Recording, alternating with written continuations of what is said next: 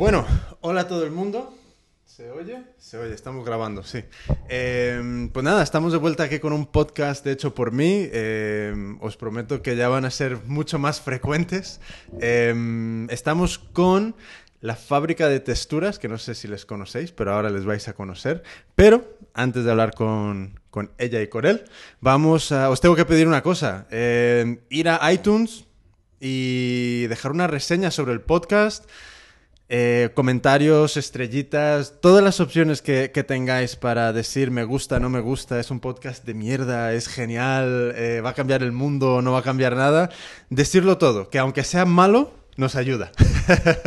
o sea que um, iTunes fu funciona así, entre más comentarios y reseñas, más, eh, más creen que es bueno.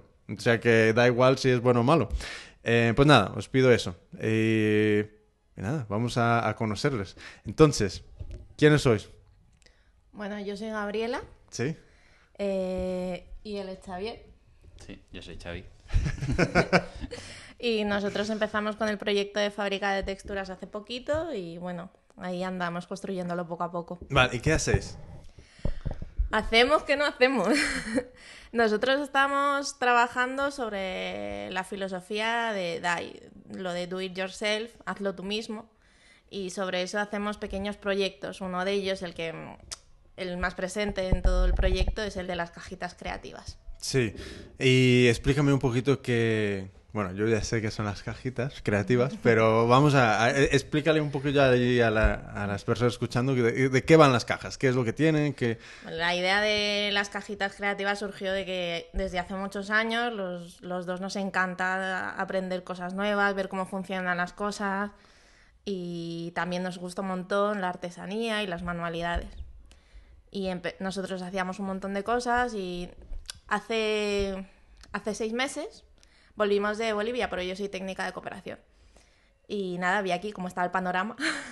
Está cojonudo. Sí. Y dije, bueno, pues vamos a ir por otro camino. Y dije, bueno, igual me pongo a vender cosas que yo ya lo había hecho antes. Había vendido bisutería, había vendido pequeños broches, algunas cosillas. Sí. Entonces me puse a crear. Me encerré a hacer un montón de cosas y no lo veía. Yo decía que igual no, no era el camino, que a mí lo que me gusta es enseñar. Y decía, no sé cómo puedo enseñar y hacer determinadas cosas, hacer algunas técnicas que hemos ido aprendiendo, encuadernación japonesa, cartonaje, costura, eh, estampación. Y al final, pues dije, no sé qué hacer, no sé qué hacer, y Xavi me dijo, pues montamos las cajitas. Básicamente son son como una pequeña infraestructura básica sobre la que eh, empezar a, a, perder el miedo y empezar a crear, a, desarrollar una técnica. O sea, así para, para, verlo muy fácil, sería un kit donde te encuentras los materiales eh, para, y herramientas para desarrollar un proyecto. Puede ser una libreta eh, hecha con encuadernación japonesa, puede ser un broche con fieltros. Y a la vez te encuentras con unas instrucciones de uso que están ilustradas y con un bueno con un enlace a un vídeo que está donde puedes ver exactamente como paso a paso cómo ah qué guay qué guay qué guay yo no sé, no sé si lo sabes, pero yo siempre tiro por el vídeo, hacer vídeos, hacer vídeos. Es la forma más clara que la gente se hmm. realmente siga un proceso. Las instrucciones nos van muy bien por, por el hecho de que tú puedes estar haciendo pues tu creación y vas consultando, pero uno se siente más seguro cuando ha visto un vídeo sí. y ve que se puede hacer. Además, intentamos los vídeos, pues eso, como esto, lo hacemos del tirón. Ya. Yo grabo el vídeo, vamos haciendo, en el caso de la encuadración japonesa, es Xavi, el, son sus manos. Sí. Las, eh, las otras cajitas son mis manos y voy haciendo. Voy haciendo y grabamos todo el tirón y luego ya simplemente metemos un poco de velocidad, texto. Claro pero en sí el vídeo va todo seguido, o sea que son cosas que se pueden hacer. ¿Y, y quién hace, quién se encarga de qué? pues eso lo, lo tenemos súper lo... dividido, ¿eh? Parece que no, pero sí, la, la cosa es que Xavi tiene mucha más idea de, de lo que es el diseño. Ajá. Él lleva bastante la parte del diseño, nos parecía muy importante en que tenían que ser cosas con un diseño muy bien pensado y una estética muy clara. O sea, a nosotros nos gustan las cosas naturales, los diseños muy limpios. Sí y trabajamos un poquito sobre eso. Entonces yo me dediqué un poco a, a, ver qué podía meter dentro de las cajas, qué materiales, buscar materiales buenos, interesantes Y Xavi estuvo encerrado un mes haciendo packaging. Sí, Gabriela es eh, nuestro I más D. Es como la que va investigando nuevas técnicas, ¿no? Cómo enseñar esta cosa. Uy, esto es muy difícil. Bueno, por aquí igual puede ser, puede entrar mejor. Luego la gente se puede animar. Y eso yo, pues más que nada la miro y veo, bueno, pues esto cómo lo podemos presentar a la gente, ¿no? Cómo lo van a entender, cómo... ¿Y tú, tú qué hacías antes? ¿O hacías algo similar o nada que ver? O... Yo soy arquitecto y bueno, la verdad es que siempre está como muy ligado a, o sea, todo el tema de instrucciones de uso, de cómo se hace, de... Me, me vuelve loco, ¿no? Antes estaba como más ligado a sistemas constructivos, ese tipo de cosas. Más a la... Bueno, y ahora también, ¿no? Eh, pero bueno, siempre, pues luego ya tiraba más por muebles, luego incluso hice como alguna para maquetas para hacer en el extranjero, les hacía las, las instrucciones de uso para que lo montaran fuera. Eh, bueno, siempre en, ese, en esa historia de, de bueno, de, de, hacer las cosas fáciles, de, de bueno, de, de ver cómo se montan las cosas y qué hay detrás de, de, todo. Claro, porque además eso tiene todo, o sea, es todo un arte, porque joder, macho, es que mira que, que malas instrucciones abundan, ¿sabes? Y es como, a ver, mm, yo lo miro desde el punto de vista de ah, si quieres que corte esto y pegue esto, ¿sabes? ¿Por qué me dices que vaya a quién sabe dónde y haga otra cosa? Entonces, eh, en, en, los kits, ¿qué, ¿qué, kits tenéis ahora mismo? ¿Cuáles están disponibles? Pues a ver, llevamos pocos meses, entonces decidimos que cada X tiempo íbamos a sacar dos kits. Empezamos uh -huh. con dos, que era la cajita pajaritos, que uh -huh. es para realizar tres broches de fieltro sencillos, que son rellenos y luego tenemos, sacamos la cajita de cartonaje. El cartonaje es una técnica francesa uh -huh. que lo que haces es trabajar en cuadernación con telas. Uh -huh. También hacer en general trabajo de cartón y telas. A mí me gusta mucho. La verdad es que salen cosas bonitas y, y es fácil. La verdad es que es una técnica muy agradecida. Como todo se acaba escondiendo, queda muy bonito. y nada, sacamos esas dos primeras cajitas. La primera fue la de, la de pajaritos y de hecho yo le tengo mucho cariño y luego sacamos otras dos. Eh, esas dos cajitas ya son un poco más técnicas, los materiales son un poquito más profesionales y son la cajita de carvado de sellos Ajá. y la cajita de encuadernación japonesa. Y a mí lo que me, lo que me hace mucha, mucha gracia es la caja en sí, donde viene, donde viene todo, todo sí. recogido. Eh, me acuerdo que las primera, la primera vez creo que me, que, que lo, me lo mostraste. Eh, ¿Cómo fue evolucionando la caja desde ese primer momento a ahora? Uf. Pues mira, las cajas, o sea, nuestro primer dolor de cabeza fue la decisión de, de hacer las cajas con cartón reciclado. Vale. Porque eso era como una locura, teníamos que andar por ahí buscando cartones, el tamaño que, que valiese, que no tuviese muchos dibujos. Que Luego no la gente también roto. tenía reparos, ¿no? Porque, bueno, y con eso estuvimos como mucho tiempo y al final, bueno, pues conseguimos un cartón que ya era reciclado, pero que era nuevo y con el que podíamos trabajar como de una manera mucho más sencilla y sin tener que estar paseando por Madrid buscando cajas, ¿no? Claro, es que tienes a la familia, a los amigos locos buscando cartón. Y la verdad, es muy complicado. Cada cajita tenía muchísimo trabajo, pero a mí me hacía como mucha ilusión el tema de que fuera reutilizado y que pudiéramos reutilizarlo de esa manera, pero bueno, al final sí. decidimos comprar el cartón reciclado, que también hay, y trabajar con él, porque se puede trabajar un poquito más a otro nivel. Ya. No es lo mismo cuando piensas las cajas y las estás diseñando en tu casa que cuando de repente tienes que hacer 30 cajas, 40 cajas o las que sean. La verdad claro, que... entonces ahora mismo... Eh, ¿Os apetece hablar de dónde estáis vendiendo? Sí, sí, sí. ¿Sí? ¿Sí? Vale, pues entonces, eh, acabáis de volver de Barcelona. Y en Barcelona, mmm, ¿qué pasó en Barcelona? Bueno, nosotros teníamos como dudas de si empezar a vender en tiendas, en qué tipo de tiendas, y bueno, miramos mucho eso, en qué, en qué sitios queríamos vender las cajitas. En, en el Nomada Market, que fue nuestra primera feria, pues hablamos con muchísima gente y pues con mucha gente te, te pide cosas, te dice cosas, te dice véndelo en una tienda o viene a una tienda y te dice, ah, yo quiero vender las cajitas. Y estuvimos mirando un poco y al final decidimos que empezaríamos por Madrid y Barcelona por el hecho de que vivimos en Madrid, es mucho más fácil para nosotros poder ir a ver la tienda, hablar también. Somos como un pequeño negocio. Claro. Nos gusta también vender en pequeños negocios o gente, pues, y mimarlo un poco, ir a ver el sitio, que nos guste. Y en Barcelona acabamos de volver de que vamos a vender las cajitas en Tuppercraft ¿Sí? y en el bigote del señor Smith. El bigote del señor Smith. Sí. Vale, muy bien. Y, y explícame un poco de, de, de estos de estos comercios que hacen, dónde están. Porque, ¿sabes? Ya que estamos, vamos Sí, a, decir quiénes son, dónde están, qué, qué, qué, qué- os pueden comprar desde ahí. Pues los dos son proyectos muy complejos. A mí me gustaron mucho y por eso decidimos dar el paso con ellos también. Eh, Tuppercraft es un proyecto que lo lleva Monse y es un proyecto, bueno, como las antiguas reuniones de Tupper, donde Sí. iban a tu casa y te vendían tuppers, pues esto es lo mismo, pero con artesanía. Qué guay. Es muy chulo. Ellos seleccionan diseñadores y crafters y venden sus productos, los presentan muy bien, te cuentan un poco la historia de cada artesano para que no esté desvinculado el, el objeto del creador. Claro. Y, y nada, hacen reuniones en casas, tú conciertas la reunión, ellos van, te explican todo, puedes comprar los productos, verlos, tocarlos. Y ellos sobre todo creo que trabajan en, en Barcelona. Qué guay. Y tiene un web, me imagino que Sí, sí, ¿no? tiene una web. tiene- ¿Cuál es? ¿Te la, te la sabes? Eh, si me das un minuto la miro, Oh. que la tengo en el bolso. Será... Vale, sí, cógela. Sí, sí, sí. Será Tuppercraft algo, me imagino. Sí, yo creo que Google nos sabrá decir la web también. Si pones Sí, Tuppercraft. se- seguro que sí. Sí, es Tuppercraft, me imagino, 3W. Pero, Tuppercraft. ¿ellas mm, tienen algún lugar físico también o solo es... eh, ellas van a tu casa?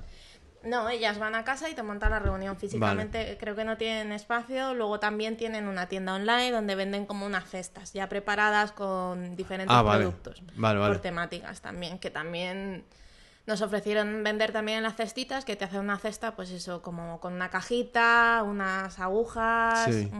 algún, bueno, cosas para hacer tú. Sí. revistas, trabajan con Kirei, trabajan con el costurero. ¿Sí? Y entonces, pues sí, tienen como una variedad de, de productos, los ponen en la cestita y la cestita te la envían a casa. Y si no, pues eso, te montas la reunión. También tienen reuniones abiertas que van haciendo en diferentes espacios, sobre todo, pues ya no directamente en Barcelona ciudad, sino en, en municipios, en pequeñas poblaciones donde Claro. la verdad es que a veces no tienes acceso a este tipo de tienda que, que puedes tener en la ciudad. Sí, yo creo que tenemos todos como muy trillado lo que es eh, ¿sabes? Los- lo- Madrid, Sevilla, Barcelona y ¿sabes? Las ciudades más grandes. Y yo creo que pasamos demasiado de, de los pueblecillos que pueden estar alrededor. También es una ventaja porque la chica la verdad es que se lo conoce todo, o sea, va, va mirando, va buscando y en... ahora mismo que está todo como tan saturado, hay tanta, tanta gente que hace cosas increíbles, cuesta mucho realmente encontrar, ¿no? Y, y discriminar. Y el trabajo que hace ella de ir buscándolo, ir viéndolo, ir comparando, mm, bueno, también en su, ella tiene una línea, pues también te ayuda, ¿no? A, a realmente hacer una criba previa sobre la que luego... Claro, ve, a mí, a mí eso es lo que, joder, lo que yo valoro mucho de la gente que, que de repente empieza a hacer cosillas en, en este mundillo, que es como... ah, es que valoras mucho que hayan sido personas que antes hayan hecho algo, ¿sabes? Porque he hablado con, con gente que de verdad es que ven, ven el tema este de- del diseño, de, de los crafts, del do it yourself, como, como, quien, como un marketingiano viendo, ¿sabes? viendo un, un- un mercado y un nicho. Y, y lo ven todo como unos y ceros y es gente que ¿sabes? nunca ha ni, ni, ni pegado nada con, con pegamento, ¿sabes? Ni blue tack, ¿sabes? Nada. Y joder, notas que hay que hay un vacío en, en, en, en, sus intenciones, en, en todo, ¿sabes? Entonces, cuando encuentras gente así que, que, joder, que están haciendo cosas que realmente les apasiona porque les mueve a hacer eso, que incluso si no ganaran dinero lo seguirían haciendo, esa gente hay que, hay que valorarle un montón. Claro, es un poco la idea, o sea, tampoco tiene que perder la esencia de justo eso, lo de ser craft, ser artesano, como lo queramos llamar. El tema es que tú estás vinculado a un objeto, las cosas Claro. se hacen con mismo, hay una persona detrás. Yo creo que eso es bonito que lo conservemos, no es un, un producto hecho en cadena. Mm. Sí, sí, sí. También cuesta más y es algo que siempre que te encuentras con alguien que se dedica a esto te cuenta, pues que las personas valoren eso, de que hay un trabajo detrás, no es un producto en cadena. Y evidentemente los precios a veces suben.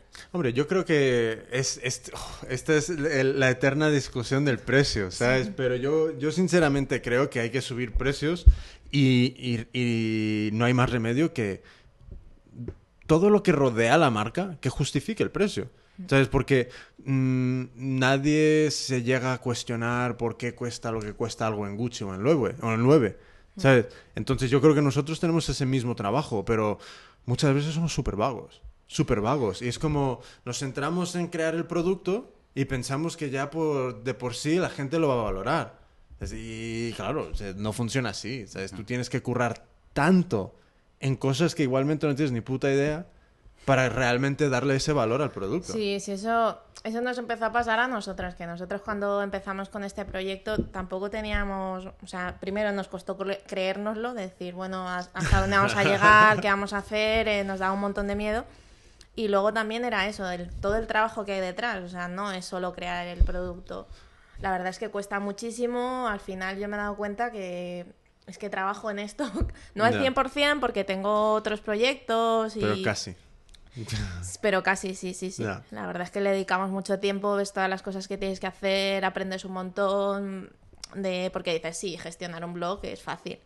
No, no es fácil. No, hombre, joder, Claro. que no. O sea, es, es- es una cosa que por eso hay tantos blogs, ¿sabes? Es como, como, como una maratón, ¿sabes? Empiezan 10.000 y terminan 10, ¿sabes? Entonces, y los blogs es lo mismo, ¿sabes? Todo el mundo dice, ah, crear un blog y tal, y, y al final dices, ah, tiene cuatro entradas y la última fue en marzo del 2009. Ah, vale. Es muy complicado y además es que es un, es un compromiso, ¿no? Que tú adquieres cuando entras en WordPress y, y, y te abres el blog.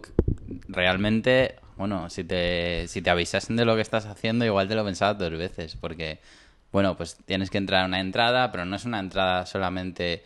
O sea, es un estilo, eh, es un...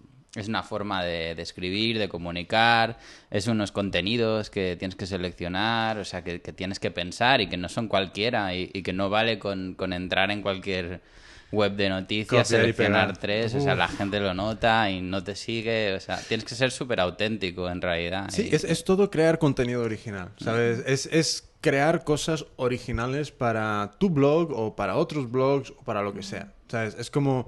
eh, ¿qué, qué gracia tendría eh, un periódico que ¿sabes? no tuviese periodistas? Currando para crear esas entradas originales, esas, no sé, Sí, yo creo además que es muy importante para crear, bueno, o sea, ya tú como marca, como nosotros como fábrica de texturas creemos que es muy importante, no es solo vender cajitas o vender broches, la, la idea es crear un concepto alrededor y cuesta mucho el tema del blog. Xavi, por ejemplo, a partir de fábrica de texturas empezó a colaborar en un blog que se llama Corriendo con Tijeras. sí, sí, sí, sí. Y, y también publica, él se ocupa sobre todo de hacer las entradas en, en nuestro blog y es una constante búsqueda de, de ideas, de conceptos y intentamos que todo sea eso. O sea, lo que a nosotros nos motiva es el hazlo tú mismo.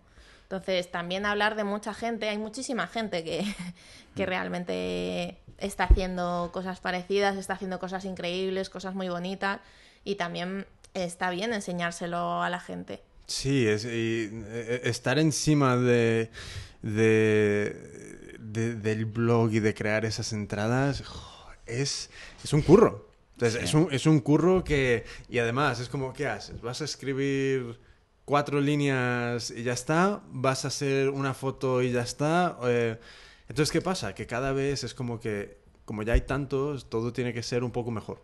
Un poco Claro. mejor que lo anterior, un poco Sí. mejor y, y la barra se está subiendo a unos niveles... Sí, sí, hay que cuidar mucho la imagen, hay que cuidar mucho las fotos. Nosotros con el tema de las fotos, pues al principio vimos, ¿no? Hacemos unas fotos, las hacemos en casa, que nos gusta jugar con la cámara y... Pero no. Yo la verdad es que soy súper perfeccionista y, y reconozco que, que hago que todo vaya un poco más lento en fábrica de texturas, pero bueno. Yo por mí También- hubiéramos eh, sacado la fábrica en, en, en enero, no porque a- aterrizamos, pero en febrero. y la sacamos a finales de abril. Hombre, Porque... sabes, tampoco... No, pero yo estuve trabajando, yo trabajaba los primeros meses eh, a tiempo completo con el proyecto. Me volqué un montón, ahora pues lo he establecido ya con unas jornadas y unas rutinas. Pero, pero sí, la verdad es que yo tenía ganas de sacarlo ya, tenía muchas ganas de empezar. Ya. Y Xavi me va frenando poco a poco de, no, esto no... Tardamos mucho en sacar el blog por eso, hasta que encontramos el estilo, hasta que Hombre, cuidamos pero un a mí, poco. a mí me parece que también eso tiene mucho, ¿sabes? Mucho mérito, porque Sí. muchas veces, y a mí me, a mí me pasa, o sea, a mí me pasa que es como, se te ocurre una cosa y es como, venga, va, ya, y, y ya lo empiezas a hacer y ya, en, en lugar de, vale, vamos a meditar esto un poco, vamos a ver si encaja, si, si va sobre la misma línea y tal, y muchas veces por esperar, me, ¿sabes? Te, te evitas unos chascos. Sí, sí. El problema es que yo en mi trabajo soy como muy metódica, muy cuadriculada, muy ordenada, pero yo esto como era la parte creativa, antes de esto para mí era mi ocio, Sí. mis cosas, pues no lo tenía como tan claro que tenía que tener la misma estructura. Y me ha costado un montón asumirlo y ponerlo en práctica. Pero yo creo que sí, ahora más o menos. Y un poco qué es el estilo del blog, qué es lo que, lo que vais publicando, qué es, lo, qué es un poco la idea que, que tenéis detrás del blog. Pues son sobre todo eso, historias de, de gente pues como con iniciativa o, o ya no solo gente, sino como tendencias, de productos que aparecen, de, de cosas que, que te ayudan a ser como más autosuficiente o, o como a ser más activo en, en tu vida diaria para crear las cosas que necesitas, ¿no? Un poco, un poco intentamos esa línea, aunque bueno, a veces pues de repente ves algo, te encaprichas y quieres hablar de ello y hablas. O sea, sí, que- sí, hombre, también, también es una cosa que o sea, es- va, todo va evolucionando. o sea, es el- esto es porque ah, son los primeros pasos, Claro. ¿sabes? Sí, sí. La idea de, bueno, del proyecto en general, no solo del blog, es eso, es la ver, eh, bueno, promocionar el do it yourself. Eh, Sí. Que la gente lo conozca, que la gente eh, sea activa, lo haga. Entonces, en sus variantes, mm, como craft, como pueden ser otras cosas, proyectos más pequeños que puedes Sí. hacer tú en tu casa o, o diferentes eh, cosas que existan para poder desarrollar tu creatividad en ese sentido o colectivos que trabajen también en ese sentido. También luego nosotros, aparte de las cajitas, pues tenemos como otros proyectos, hacemos talleres, hacemos dos tipos de talleres diferentes, unos pues como los talleres que conocemos todos, que se hacen en un espacio concertado, tú te apuntas al taller y, y das el taller. Y otro que es que te llevamos el taller a casa, Ah, qué guay. nosotros, la verdad es que yo tenía ganas de empezar con esto, también por el hecho de que no teníamos un local físico donde poder dar los talleres Claro. y, y empezamos con ello. Y te llevamos el taller a casa, tenemos como un dossier de talleres que podemos hacer en Muy casa con diferentes duraciones, desde 40 minutos hasta 4 horas. Más es imposible que nadie aguante.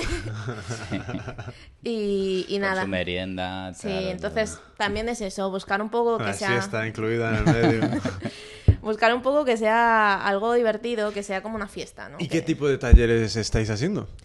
Pues para este trimestre nos estamos preparando más unos eh, mm, tres talleres, cuatro talleres, que es el de estampar, estampar bolsos de Ajá. algodón, que también la idea es que la gente se vaya con un producto acabado, no solo que hagas Sí. el sello. Sí, sí, sí. Y también a mí me gusta mucho la estampación manual, me gusta mucho trabajar con el textil y dije, tengo que hacer algo Ya, ya. con el textil. Hay unas tintas que me gustan mucho, las Versacraft. Y... Versacraft. Sí.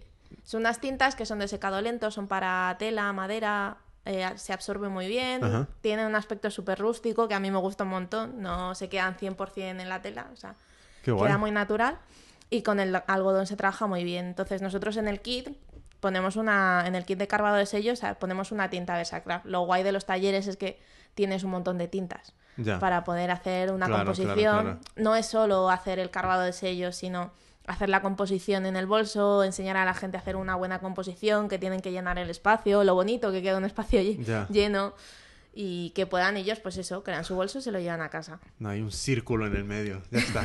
Sí, a la gente le da miedo eso de, ay, lo voy a romper. Y también hacemos el de encuadernación japonesa, que hemos empezado con los talleres del cuaderno acordeón. Ah, qué guay. Entonces es un cuaderno sencillo, empiezas a trabajar los materiales, empiezas a conocer los materiales, el engrudo, las plegaderas, a conocer cómo es el papel, cómo trabajarlo. ¿Y, y cuántos talleres lleváis hechos de estos que, que vais a, a casa, a domicilio? Pues con ello hemos empezado hace nada, hace mes y medio, dos meses, Ajá. que nos ha pillado el verano ahí en medio y eso se siente, pero Eh, sí, sí. no sé cuántos llevamos, cinco o seis. Sí. Cinco o seis eh, Sí. ya montados, ¿y qué tal, Sí. qué tal la experiencia? Genial. La verdad es que cuando ves la cara de la gente que se divierten. De hecho, montamos uno en nuestra casa y todo. Ah, Porque dijimos, venga, no- en casa. Sí, yo hace... Hace ya un montón de tiempo, yo estaba dando clases de, de patronaje aquí en, en, en casa, en una habitación que tenemos en la entrada que estaba vacía. ¿Sabes? Metí una, una mesa de patronaje, saqué un par de máquinas de coser a la entrada y estaba dando clase ahí. La verdad es que cambia, cambia muchísimo la gente. O sea, al estar en un ambiente conocido, ¿no? En su propia casa. Sí. Es como que están más sueltos. Incluso la, la persona que siempre ves como que, que parece que va a tener más dificultades. Luego cuando lo ves con el producto acabado, ¿no? Todo satisfecho y todo el proceso que ha hecho, ¿no? Durante el taller.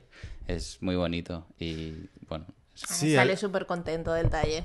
Sí, al final yo creo que el, el- el tema del DIY es, es una cosa que, que es como volver a reconectar, porque llevamos, ¿sabes? Desde, desde Ford, desde Ford eh, con la- esta línea de montaje, básicamente aban- abandonando saber cómo se hacen las cosas, ¿sabes? Y ya no te Sí. digo que, que las hagas como para, para fabricar y, y- y- vender, sino sencillamente saber cómo.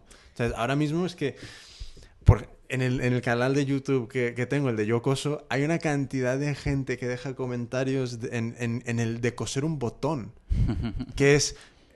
¿Sabes? Como que le salva el, el culo, ¿sabes? Y dices, pero a ver, eh, eh, es que ya hemos dejado, ¿sabes? Nos hemos dejado de, de- de aprender. ¿sabes? Claro, para nosotros era también lo de fábrica de texturas, era como una ironía. O sea, hacer otro concepto de fábrica. Sí. Y la verdad es que el proyecto, pues es lo que dices tú, em, se ha perdido un poco esa idea, pero yo creo que se está recuperando, el tipo de ocio está cambiando. Sí, sí, sí. Ya será por el contexto actual, pero hay un ocio muy diferente, la gente también le gusta probar otras cosas y nosotros eso, no pretendemos formar artesanos. O sea, para eso yo tendría que ser encuadernadora, tendría que ser No, diseña, o sea, es- son cosas diferentes, ¿sabes? No, una cosa no quita la otra, ¿sabes? No, Yo por no- eso. O sea, no, no es mi idea eh, enseñar mil técnicas de encuadernación. Yo también me he formado aprendiendo de muchos sitios y me Es como, gusta. son como lanzaderas. Sí. ¿Sabes? Es, es, es una cosa donde em, tú te puedes ir a hacer un taller mañana y, y, o sea, y- y luego enseñar a alguien a hacerlo pasado mañana. Y eso no significa que, que tú vayas como eh, soy encuadernadora profesional con 50 años de experiencia. No, es, es una lanzadera. Es descubre esto y ya si te interesa, ya... Claro, pero la idea es eso, es enseñar pequeñas técnicas, pequeñas Sí. cosas que la gente de picar un poco la curiosidad. En un sí, taller sí. también pasa eso, que cuando haces este tipo de talleres suele ser pues alguien muy motivado que tiene muchas ganas o un Hmm. par o tres y los demás que pues son amigos, familiares que se acaban uniendo, que tienen un poco más de miedo al tema este de hacer ellos mismos las cosas, el tema de hacer cosas con las manos, manualidades, trabajar y te sorprende un montón. Sí, para nosotros eso es- significa un poco el... O sea, le queremos como darle la vuelta a la expresión de trabajo en cadena o producción en cadena, ¿no? Sí. Como producción en cadena, como que yo le enseño a alguien a hacer eso, él se lo enseña a otro, ¿no? Él se lo enseña a otro, eso es como una cadena de fabricación también, ¿no? ¿Sabes también lo que ha pasado un poco? Que es como... em, este, es- es- este- esta idea de tribu, en el sentido de hace muchos años ¿sabes? Eran pequeños pueblos. Entonces, en el pequeño pueblo eh, igualmente se podía reunir el pueblo entero, vamos a poner entre comillas, en círculo, y se enseñaban, se, se, se, ¿sabes? se daba, dejaban herencia, un saber. Pero ahora mismo nadie te enseña nada. ¿Sabes? Entonces, es- esa cadena se ha roto. Se ha roto completamente el de... mm, es como yo, yo veo a mis padres y, y, en temas tecnológicos, es como mm, hay, hay, un, hay un salto entre ellos y yo. Entonces, todo esto de, de- del DIY y de enseñar y de... Es como, esto ayuda a que otra persona luego lo comunique a otra persona y, y igualmente dé pie a que, a que más gente lo vaya descubriendo. Sí, sí, es que es nuestra idea, que cuanta más gente haya en, o sea, en la comunidad que aprenda estas cosas, mucho mejor. O sea, Y en, en Barcelona, este, este otro sitio, el de... el bigote del señor Elmer, el- eh, sí, ¿Qué, ¿qué es lo que hacen ellos? pues hacen de todo. La, o sea, la verdad es que, como para ser justos, no pudimos como entrevistarnos, o sea, en- encontrarnos con ellos finalmente. Entonces todo ha sido por mail Sí. y, y no conocemos tan bien como la otra historia de Tuppercraft, pero sí que es un lugar como que parece como que tiene muy buena pinta porque porque mantiene como un espíritu así como de querer mostrar cosas distintas, pero a la vez ser accesible a la gente, como mostrar cosas interesantes. ¿Este es un local? El, O- A ver, es una Sí, galería, un- sí, es un local, es una Vale. galería de arte que Ajá. tienen así exposiciones y después tiene una pequeña tienda y la tienda pues cuida un poco todos los productos que venden, no hay muchos y a mí me gusta el concepto, aparte que es monísima, por lo menos en fotos. Ajá. Y pues eso, va vendiendo cosas de diseñadores en la tienda. Es que, claro, lo, lo vuestro quedaría cojonudo en, en, en- en- por ejemplo, en las tiendas de museos. En eso estamos. estamos intentando. Da un poco de miedo, la verdad es que nos da un poco de respeto también desde la humildad, ¿eh? de que nosotros cuando empezamos con las cajitas dijimos, bueno, salimos con este proyecto, pero no sabíamos ¿Sabes si iba lo a que funcionar. molaría? Una cajita para el Museo del Traje. Con, con alguna algún patrón de haz tú algo y, y las... Eso molaría. Si es que no lo tenéis ya en mente. O sea, Nos gustaría mucho sacar La verdad es que para- puede ser que, que aparezca, no hay nada seguro, pero que puede ser que en algún museo madrileño aparezca Aparezcan las Qué guay. no muy bien. tarde. Lo dejamos caer, no decimos nombre por si luego no, ya, por si se acaso. tira para atrás, pero sí. No, eh, pero es una cosa que, que, que, claro, ¿sabes? Es un sitio donde... yo- es que de repente me, me lo estaba imaginando y dije, claro, o sea, esto, esto molaría un montón ahí. A mí me encantaría llegar a hacer como una cajita para hacer un sello de, del Guernica, por ejemplo, y venderlo en el Reina Sofía, no sé, algo así. Eso ¿no? molaría, ¿eh? Eso estaría Que muy te puedas hacer tu propio Guernica, ¿no? Pues aquí la vaca, en vez de ponerla aquí, la voy a colocar aquí, el como... Claro, la bueno, idea con- o sea, de las cajitas en general es que la gente desarrolle su creatividad, o sea, Hmm. que tú puedas darle la vuelta al proyecto final y lo hagas como tú quieras. Sí, sí, Tienes sí. una base, un patrón, pero tú puedes darle la vuelta. Sí, Y es la- como- es lo- eso es lo que más nos vuelve locos. Siempre Sí. como intentar que no sea una cosa cerrada, ¿no? Que, que esté abierta a muchas posibilidades. Como que tú al final el, objeto le puedas dar la vuelta, ¿no? Casi como Y el, como el tema del open source, que no, ¿sabes? Está ahí para... Unas herramientas. Claro, que tú puedes trastear con ello también, que no está cerrado, Sí, ¿sabes? sí, sí. En los talleres también nos pasa. Por ejemplo, tú llevas como tú todas tus cosas. Porque, por ejemplo, el taller de encuadernación sí que también es porque a la gente le gusta trabajar con cosas que esté de moda, que acaba de salir, llamamos washi tapes, Sí. para forrar las, las tapas de los cuadernos. Oye, explícame un poco de este, de este washi tape, que es que lo, lo llevo escuchando ya un montón de tiempo. ¿Qué y- es? A ver, eh, a mí, a mi ignorante vista, es celo, Celo. ¿sabes? Sí, todo el mundo me dice, ¿y para qué traes celo? ¿Qué vamos a hacer con el celo? Y digo, bueno, entonces ya les explicas un poco. A mí me gusta sobre todo porque es un material que no es, o sea, es temporal. O sea, tú puedes hacer mil cosas con él, pero es una cinta adhesiva, Ajá, pero de papel de arroz. ajá, Es fina, se puede partir con las manos, ajá. es muy flexible para eso y, por ejemplo, tú puedes hacer un mural en la pared y lo quitas y no se te queda marca en las paredes. Vale. Y es un celo decorado. La idea es eso que es decorado. Al ser de papel de arroz es más ligero, es menos Vale. adhesivo. De hecho, si tú lo quieres hacer para algo así como que quieras que dure mucho tiempo, luego le tienes como cuando trabajas con el decapado o algo, tienes que pasarle una capa de algún fijador. Es un material como... es divertido. Vale. Sobre todo es eso, es divertido, puedes hacer un montón de cosas porque es adhesivo, pero lo puedes quitar cuando quieras. A mí vale, me, vale. me encanta hacer de todo, banderines, decorar, haces muchísimas cosas y luego es eso, ya la imaginación. Se, se- de repente apareció de por ahí, se puso muy de moda, todo el mundo, bueno, todo el mundo que le gusta hacer cosas Hay así, un montón de gente. le era como, "Ay", y lo que pasa es que eso es, para hacer un celo, que es lo que es, Sí. es un pelín caro. ¿Cuánto cuesta? Pues depende. Em, es que en España, por ejemplo, es difícil encontrarlo ¿eh? en tiendas físicas. No me lo creo. En España difícil de encontrar. No. A nosotros el tema de los materiales es algo que sí que nos da dolores de cabeza. Buscar materiales que no tengan precios muy elevados, que sean buenos y que estén en España. Nosotros compramos fuera, la verdad. Todo hay que decirlo. Hay veces, hay veces, mayoría de veces que no hay más remedio. ¿Sabes? Porque es como, si no hay, es que no hay. Pero a mí me gusta buscar, encontrar materiales que aunque yo los esté comprando fuera porque me sale un precio más económico, los comprar por mayor porque, ¿Quieres otra? Ah, tengo, tengo. Bueno, traigo otra por si acaso. porque somos empresa, pues al final eh, también prefiero que haya tiendas que lo vendan.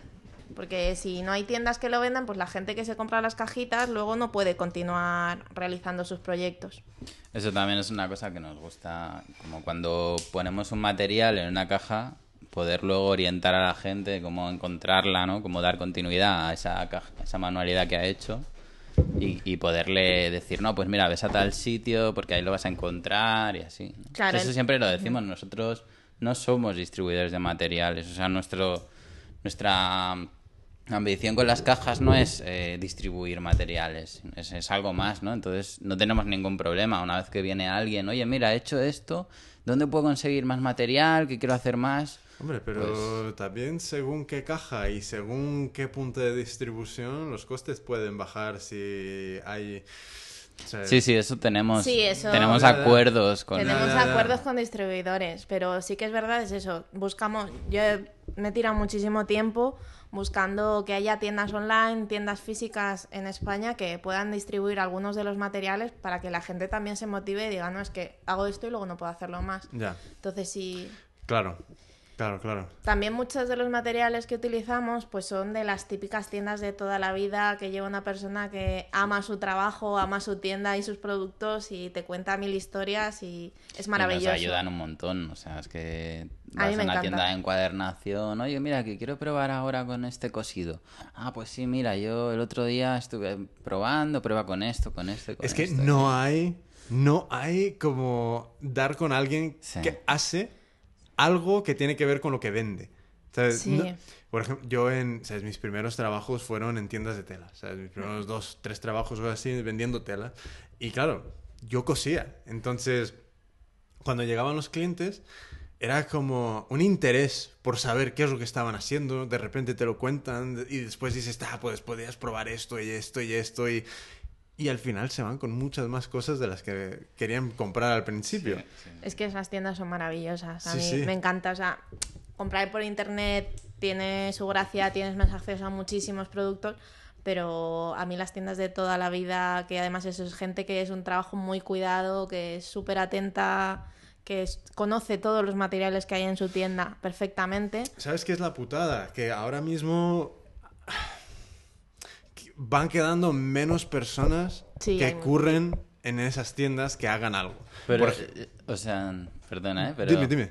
eh, yo cada vez veo más, o sea, cuando voy a estas tiendas, me encuentro al señor mayor que está allí, como que te sabe explicar todo, y encuentro siempre a uno de los hijos Ujú. que está montando su web online, donde su tienda online, donde venden y donde realmente tú les has encontrado por ahí y has Sí. acabado en la tienda hablando Sí, con el sí, señor sí. mayor. Pero cada vez ves como que hay una segunda generación en esas tiendas que quizás antes ya no querían dedicarse a eso, pero que han visto en el tema de, de la tienda, las tiendas online y, y de todo ese. No, eso, eso está cojonudo, pero el, el problema está en cuanto esta generación más joven solo ve un poco el, el- el potencial de negocio en llevar la tienda al inter- Sí. a internet.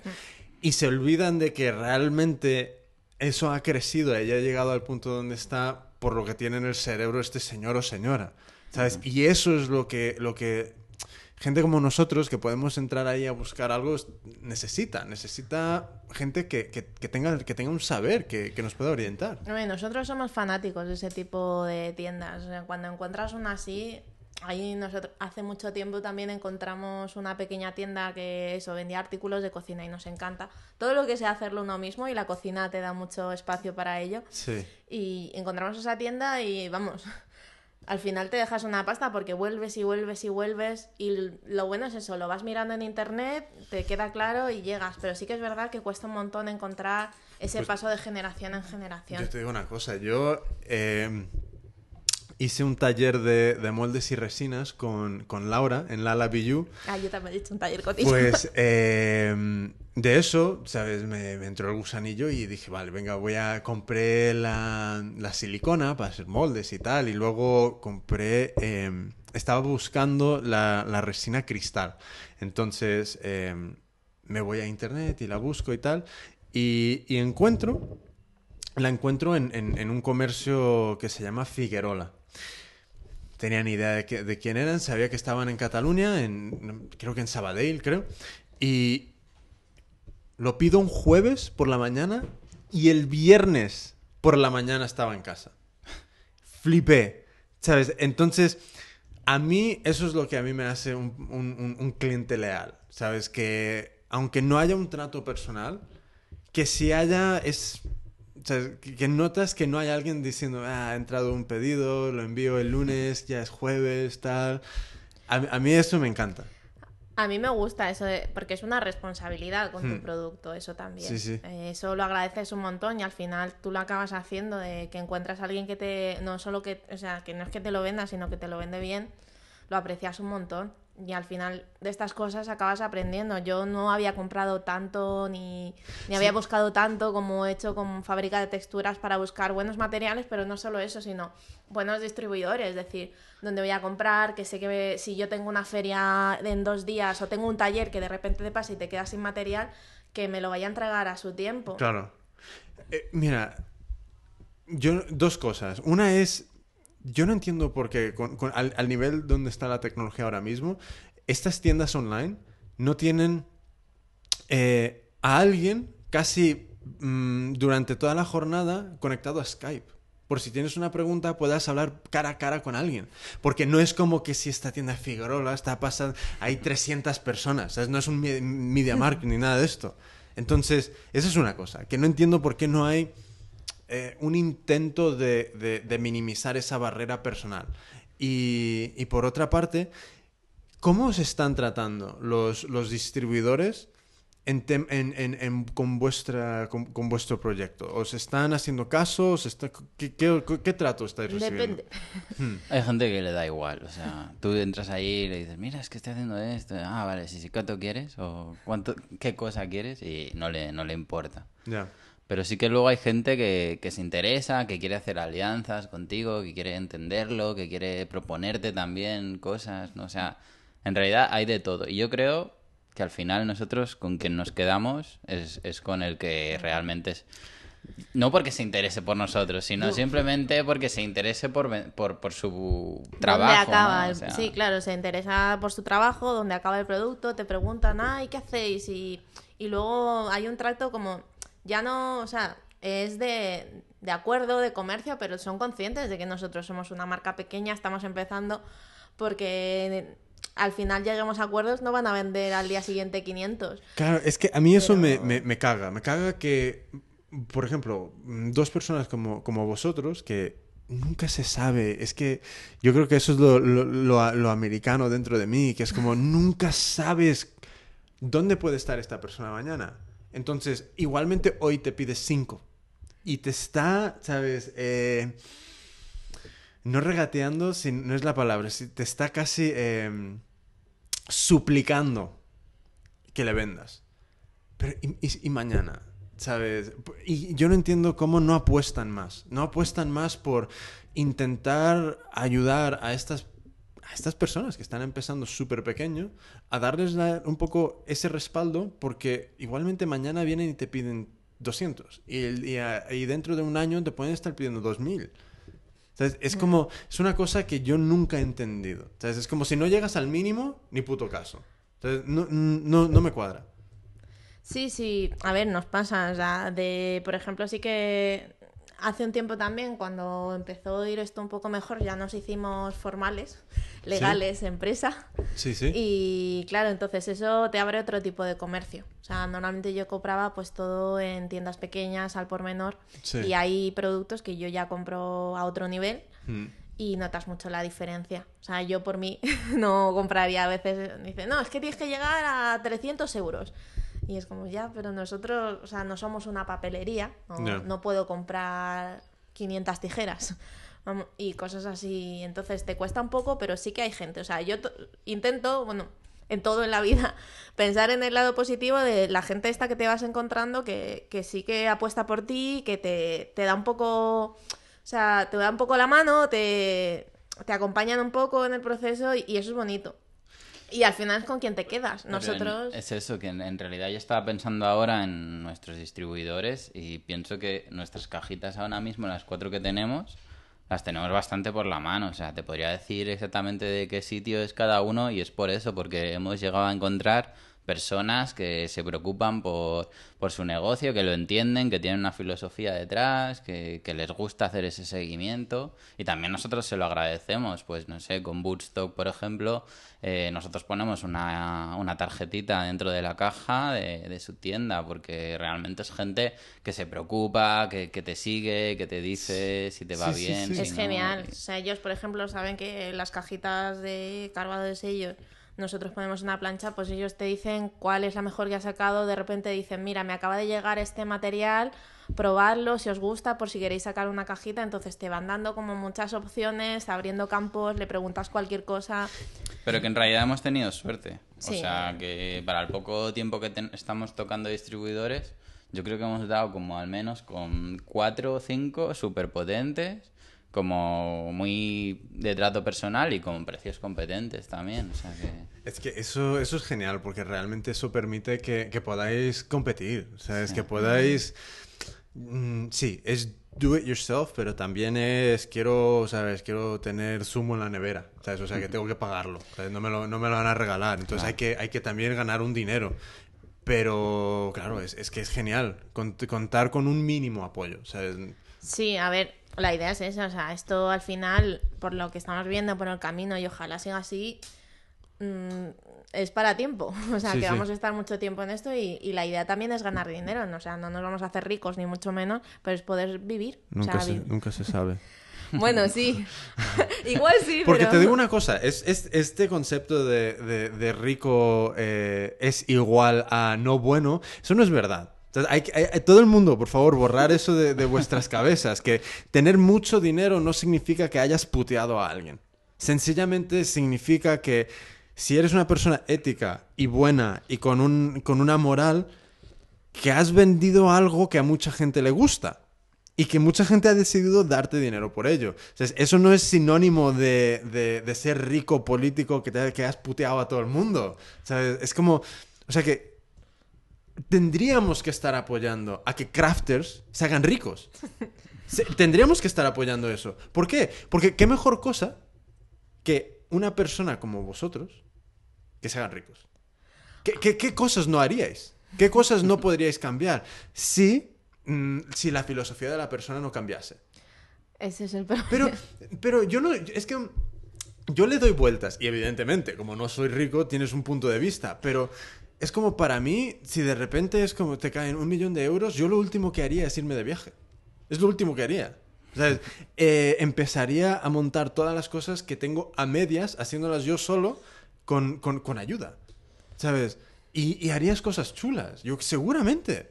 ¿Sabes? Porque yo creo que eso de ser un cabrón y putear a alguien lo traes ya de, de tiempo, ¿sabes? Eso no, no surge de- del día, ¿sabes? De la noche para la mañana. Y es que la rama social me tira ahí. Me cuesta aceptar. No digo rico. O sea, rico con lo que consideremos, consideremos rico. A ver, puedes tener mucho dinero y, y no ser el diablo en persona. Pero hasta un límite. Yo creo que hay un El- momento en que eso. El- yo no creo que, que el dinero cambie, ¿sabes? Yo creo que lo que cambia es si ya eres ignorante desde el principio, el dinero lo único que va a hacer es agravar eso. ¿Sabes? Si eres un gilipollas de toda la vida y de repente te caen un montón de, de pelas, pues... Bueno, igual son peor. cosas, es eso, que están encubiertas y las vas descubriendo, pero eso por, por ser trabajadora sí, eh. social, por haber sido técnica de proyectos en cooperación, Mm. porque la cooperación para mí, tengo, soy muy crítica con ella, me cuesta verlo, porque yo sí que he visto que a la gente Pero, le cambia ejemplo, el dinero. ¿quién, ¿quién ahora mismo está... ¿Quién ahora mismo es alguien que podríamos considerar rico que haga algo similar a lo que hace esta comunidad? Un crafter rico. Por ejemplo, no sé, en, Barcelona... Puedo sur- hablarte de un friki rico, pero un No, crafter. en, en Barcelona surgió el ejemplo de Martha Stewart. ¿Sabes? Martha Stewart, joder, forradísima. Y a mí me parece muy interesante lo que, lo que... A ver, a Martha Stewart le metieron en la cárcel porque básicamente eh, vendió acciones mm, inexplicablemente justo en el momento más adecuado de venderlas. Entonces, pero lo que está haciendo Martha Stewart por el tema de el do it yourself, el- esa visibilidad que consigue, el tener una revista en una estantería, el poder moldear la opinión de tantísimas personas, potencialmente moldear la opinión de tantísimas personas, para mí no tiene precio. Es que eso es increíble. ¿Sabes? Es como igualmente Oprah, ¿sabes? Imagínate, imagínate que Oprah de repente descubra vuestras cajas y diga, vamos a regalarlas en un programa. O sea, que tenéis que hacer 500 para la audiencia. Hostia. ¿Sabes? ¿Por qué no? Bueno, si no soy yo Oprah, nosotros estamos totalmente dispuestos. ¿Sabes? Yo no creo que Oprah nos escuche. Porque... Bueno, por si acaso. Más que nada porque no creo que hable español, pero bueno. Em, pero yo creo que es- es- eso sería, un, sería muy, muy curioso ver eh, qué sería eso de, de un crafter rico, ¿sabes? Pues empe- empezar a investigar. ¿Quién, quién era el, el friki? Frikis muchos. La informática da mucha gente que puede ganar mucho más dinero, claro, es una cosa que es más boom. Por ejemplo, em, ¿conoces Guy Kawasaki? Mm, Pues, pues Guy Kawasaki fue el director de marketing de Apple cuando en el 90 y algo creo, cuando Apple resurgió. O sea que cuando estaba al punto de la ruina entró Guy Kawasaki. Y ahora el tío está forradísimo. Entonces, mega, mega forrado. Pero ves su Facebook y su Twitter y su blog y es, es un tío súper normal que de repente el dinero le dio la habilidad de hacer todas esas cosas que, que el dinero solo te puede permitir, como invertir en proyectos que te interesen, como eh, bloguear, como tener un equipo. Entonces, joder, es como, no sé, yo el, el tema de, de este concepto, yo creo que nos peleamos demasiado con el concepto del dinero. ¿Sabes? Yo creo que parte este, de este debate del precio viene a raíz de eso también, que es como que nos incomoda. Sí, la verdad, porque tú cuando empiezas a hacer estas cosas, la mayoría de crafters, lo que pasa es que tienes mucho amor a tu trabajo, disfrutas mucho haciéndolo y no te planteas el tema económico hasta el final. Y ese es un problema. O sea, el dejar para el final el tema del presupuesto trae muchos problemas. Y es una cosa que vas aprendiendo y vamos, a mí me ha pasado, bueno, a nosotros nos ha pasado el de decir, no, no, yo hago la cajita, la disfruto, veo que me gusta más, pero luego no sabes hasta qué punto lo de la rentabilidad, el precio, ser justos con el precio. Nosotros intentamos hacerlo, a ver, dentro de nuestras posibilidades y nuestros conocimientos administrativos, eh, intentar ponerle un precio justo al, al producto y justo no significa decir, no es que yo soy más que mano de obra, no puedo cobrar solo mi... Yo calculo el tiempo que tarda en hacer una caja y, y ese, y, y ese tiempo para mí es trabajo, con lo cual tiene que estar pagado, pero también tiene que ir un poquito más allá, o sea... eh, es un producto que tú haces con mucho mimo, pero tienes que ponerle un precio. O sea, Sí. si al final decides vivir de esto. Mira, yo, yo en, en- en las clases de marketing yo creo que hago muchos paralelismos entre marcas multinacionales. O sea, es tipo desde Procter Gamble hasta Nike hasta em, McDonald's. Pero es solo con la idea de han, han hecho, han, han, hecho- han tomado unos pasos que yo creo que si los aplicamos a, estas marcas, a nuestras filosofías, eh, pueden darnos muchas, muchas posibilidades de, éxito. No significa que porque utilicemos a Nike como ejemplo, como una guía, casi como un mapa de un, de, un, un- un camino a seguir para lograr algo, signifique que vas a ir a, a China a esclavizar a, a- chinos. ¿Sabes? Eh, entonces, Yo creo que, o sea, a ver, nosotros no tenemos, en realidad no tenemos muchos tabús con esas cosas. Nos interesan muchos temas que seguramente pues, la gente ya simplemente por el nombre no, no se atreverían a adentrarse, ¿no? Pero sí que tenemos como muy... A ver, no sé cómo, cómo realmente explicar, ¿no? Pero, pero sí que me parece como de todo esto que estamos hablando, al final rechazar una cosa simplemente porque sea políticamente incorrecta o porque esté mal visto o tal, es como lo- la mayor estupidez de todo, ¿no? Sí. O sea, entonces dentro de eso, pues cada uno tiene que tener su juicio y tiene que, bueno, pues saber cómo trabajar con, con cualquier cosa, ¿no? Y, y la verdad es que esa es como la clave, o sea, intentar no cerrarte ninguna puerta, o sea, ya, ya descubrirás tú si, si la política de, marketing de Nike te, te interesa o no, o sea, ya lo descubrirás, y, pero... y más, más que nada es un tema de, de adaptar los sistemas a nuestra filosofía, a nuestra ética, ¿sabes? Porque yo creo que muchas veces se confunde el, el- el ejemplo de Nike con tienes que cambiar toda tu ética y filosofía y tienes que ir a que, querer hacer brutalidad- brutalidades por el mundo.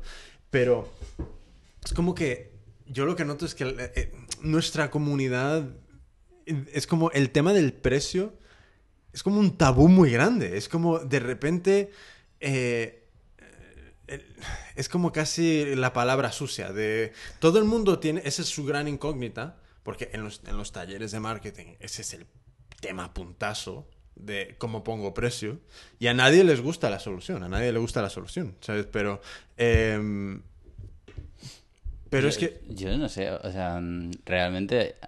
Yo es que se lo cuento hasta a la gente cómo calculo el precio de la... Alguna vez se lo he contado a algún cliente, alguna vez Gaby me ha dicho, pero tío, te- no hace falta dar tantas explicaciones, pero es que no, no me resulta, pues mira, de esto cuesta tanto, me cuesta esto, Ya, pero ¿sabes y qué yo pasa? estoy Que tanto tiempo haciendo todo esto, eso- mi, mi sueldo es este y... Todo y ya eso está, se ¿no? puede eh, descubrir. eh, es que me sale el, con- el- tema en inglés, que es eh, trabajar al revés. ¿Sabes? Si yo tengo la caja, yo puedo literalmente descomponer todos los materiales, hacer todas las llamadas y saber cuánto cuesta todo. O sea, es- es- eso no es- Pero el tema del precio realmente entra en todo lo, lo no económico, lo que no se puede Es que contabilizar. yo creo que es eso, es por el, el concepto ya del do it yourself o el concepto de crafter, es ya viene como marcado de estigma que es, eh, la palabra precio, o sea, el, es mala. O sea, mala como que te da miedo, como te da reparo, porque yo pienso ahora mismo en otras profesiones, yo por mi profesión tengo un sueldo estipulado. Hay un baremo estipulado para, para lo que yo hago y sé lo que tengo que cobrar como mínimo. Eh, un médico sabe cuánto tiene que cobrar por paciente o por eso porque el colegio de médicos se lo dice, un abogado igual. Son cosas que están muy establecidas. En cambio, nosotros, ¿no? Es, es como un artista, no tienes algo establecido. O sea, tú te tienes que valorar no solo por lo que hace, o sea, no solo por el producto final, sino por todo el proceso que ha tenido ese producto. Y eso te da miedo, te da miedo Y enfrentarte y- a y eso, también, perder tu también te digo una cosa, ¿sabes? Eh, si imagínate que vosotros llegáis y vendéis en un museo, eso sube el precio. ¿Sabes? Eso no hace que el, precio se mantenga. Es que es, eh, si tú vendes en un museo, es, es la peor palabra posible, pero es un, un aumento de, de caché en, en cierto, en cierto sentido, que es, ¿sabes? Mm, Todo el trabajo que habéis invertido hasta llegar ahí se tiene que ver también en un aumento de margen del producto, porque no es... sea, no es- es- Sí, las- nosotros entendemos eso, o sea, lo hemos hablado muchas veces de que... y a lo que iba era a, a que eso es lo que aumenta el precio. No es hacer un cálculo mejor o peor. O sea, es- Eso es unos y ceros. ¿Sabes? L- Las zapatillas de Nike cuestan nueve pavos, 10 pavos hacer. Un, un par de zapatillas de las más caras que tienen. Pero el- cuando se ponen en estantería por ciento y pico, ahí estás pagando desde toda la acción social que tiene Nike en los, en los guetos hasta toda la visibilidad que tiene en los atletas profesionales, todo eso va aumentando el precio. ¿Sabes? Y realmente es lo que per- permite que, que esa estructura crezca y, puede, y pueda ayudar. A ver, nosotros en eso tenemos como... O sea, no es que pongamos el precio trivialmente, o sea, tenemos muy claro lo que estamos cobrando, por qué y por qué no. Y al final es una cuestión de ver qué internalizas y qué, y qué no en el precio de la cajita, Sí. ¿no? Y al final es eso, y a nosotros nos gustaría que un día estuviese todo internalizado. Realmente las horas que pasas haciendo el blog, las horas que estás haciendo este podcast, Sí. todo eso, ¿no? De Y- momento pero bueno, no de lo momento está. no. Pero O sí que es verdad que nosotros tenemos la idea de que siempre todo esté basado en, algo- en, en una producción real, o sea, que, Sí. que nunca haya un sobrecoste que, que no esté vinculado a algo. O sea, a una actividad profesional nuestra Claro, o de, tal- de o sea, producción. nosotros hacemos el precio en vías no solo de las horas de trabajo de lo que es montar una caja o, o eso, sino que también, o sea, grabar los vídeos es mucho tiempo. Porque no solo es que estés grabando el vídeo, por mucho que tú no modifiques el vídeo de grabarlo del tirón, tienes que ajustar un montón de cosas, que es ajustar la luz, ajustar, eh, o sea, poner, las, poner el No, texto. Todo, todo lleva su tiempo. Y las ¿sabes? instrucciones, las instrucciones dan muchísimo trabajo por el hecho de que son ilustradas. Sí. O sea, son ilustradas y las ilustramos nosotros. O sea, es un trabajo muy grande el tener que ilustrar cada, o sea, cada cajita, porque también a la gente le va mejor que haya dibujos de manos realizando Sí. la actividad. Y el tema del diseño también son muchas horas que dejas en eso. Hay cosas que todavía no lo es- hemos internalizado en eso, como es el tema de, trabajar en blog, de buscar cosas, todo el tiempo que tardas en pensar en la cajita. Entonces, ¿qué haría un crafter millonario? Un crafter millonario. ¿Qué haría? No pues lo sé. primero se, se subiría se subiría el precio de la hora, su hora de trabajo y luego interna- internalizaría cualquier cualquier gasto yo creo Claro, nosotros estamos en proceso de eso, que llega un día de que podamos hacerlo todo, pero hemos empezado con estas, hemos empezado de esa manera y con estas seguiremos así. O sea, el tema de vender en los museos o vender en tiendas también tiene su coste. Nosotros hemos, mira, por ejemplo, antes decía Gabriela, ¿no? Que hemos ido encontrando distribuidores diferentes, ¿no? En ese proceso, la caja, eh, en realidad, ha, ha bajado su... O sea, para nosotros nos sale más económico. Y nuestra apuesta ha sido mejorarla, invertir eso que nos estamos ahorrando en mejorar la caja, más que en bajar el precio, porque nos parece que, que Sí. no es... no Yo es- creo que hacéis bien también, porque ¿sabes? al final, entre mejor sea la caja, más posibilidades tendrá de... Claro, de- mejor no es, o sea, no bajar el precio y subir la calidad del producto. Claro. El tema de las tiendas y tal también es eso. Hemos buscado tiendas que nos gusten, pero también que tengan un trato justo con el artesano. Porque eso pasa muchas veces. O sea, no han sido muchas tiendas, o sea, no digo 100, pero han sido muchas tiendas las que se han puesto en contacto con nosotros para vender las cajitas. Pero a veces los acuerdos son muy malos. Y la gente realmente, digo, para que una cajita se venda a un precio justo, porque tú entiendes de que este tipo de caja, igual sacas una caja de gama más alta con otro tipo de materiales y subes el precio, pero este tipo de caja no lo puedes vender a 50 euros. Ya. Y si quieres sacar algo de dinero, lo tendrían que vender así en las tiendas, ya del porcentaje que las tiendas se quedan. Sí, sí, sí. Entonces, con todas las tiendas con las que trabajamos, también trabajamos con la frutería en Madrid y con, bueno, estamos en acuerdos con un par más. Eh, son tiendas justas con el artesano. Que eso también creo que es digno de destacar, de que tengas un trato justo, es tu trabajo, tú no puedes bajar mucho el precio para el distribuidor y ellos tampoco lo pueden vender a precios altísimos. Claro. Porque ninguno de Y los es, dos salimos es un ganando. signo de que lo están haciendo bien. O sea, es, es un signo de que ellos están haciendo sus cuentas y salen las cuentas. O sea, Claro, y es un tema de que yo creo que sí es posible, ¿sabes? Ser. mm, tener, pues, una ética. Y. y... y que el negocio vaya bien, ¿sabes? Yo no creo claro. que, que tenga que ser una cosa de, de que tienes que ir ahí quemando bosques para que te vaya bien, ¿sabes? No, por eso, o sea, hemos encontrado eso, gente, o sea, son negocios, una tienda es un Sí, sí. negocio, pero que lo están haciendo bien. O sea, nosotros al final estamos contentos y con la gente que conocemos y con la que vamos llegando a acuerdos porque lo hacen bien. También te encuentras con de todo, pero es eso, es seguir al lado de quien crees que lo está haciendo bien.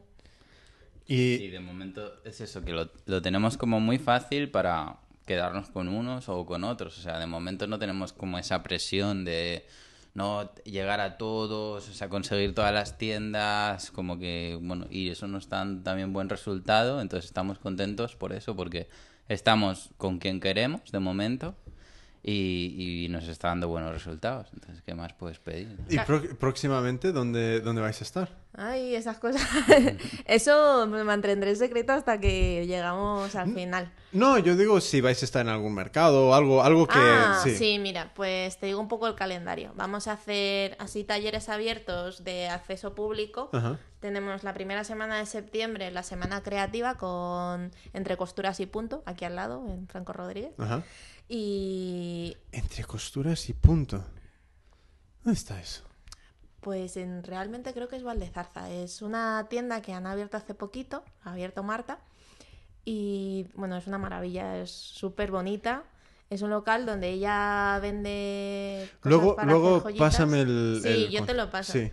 Y después también da talleres, da talleres de muchas cosas. Nosotros nos, nos conocimos y, y llegamos al final al acuerdo de hacer talleres. Entonces ese día haremos una semana creativa con, con ella y yo estaré el martes y el jueves haciendo talleres para niños.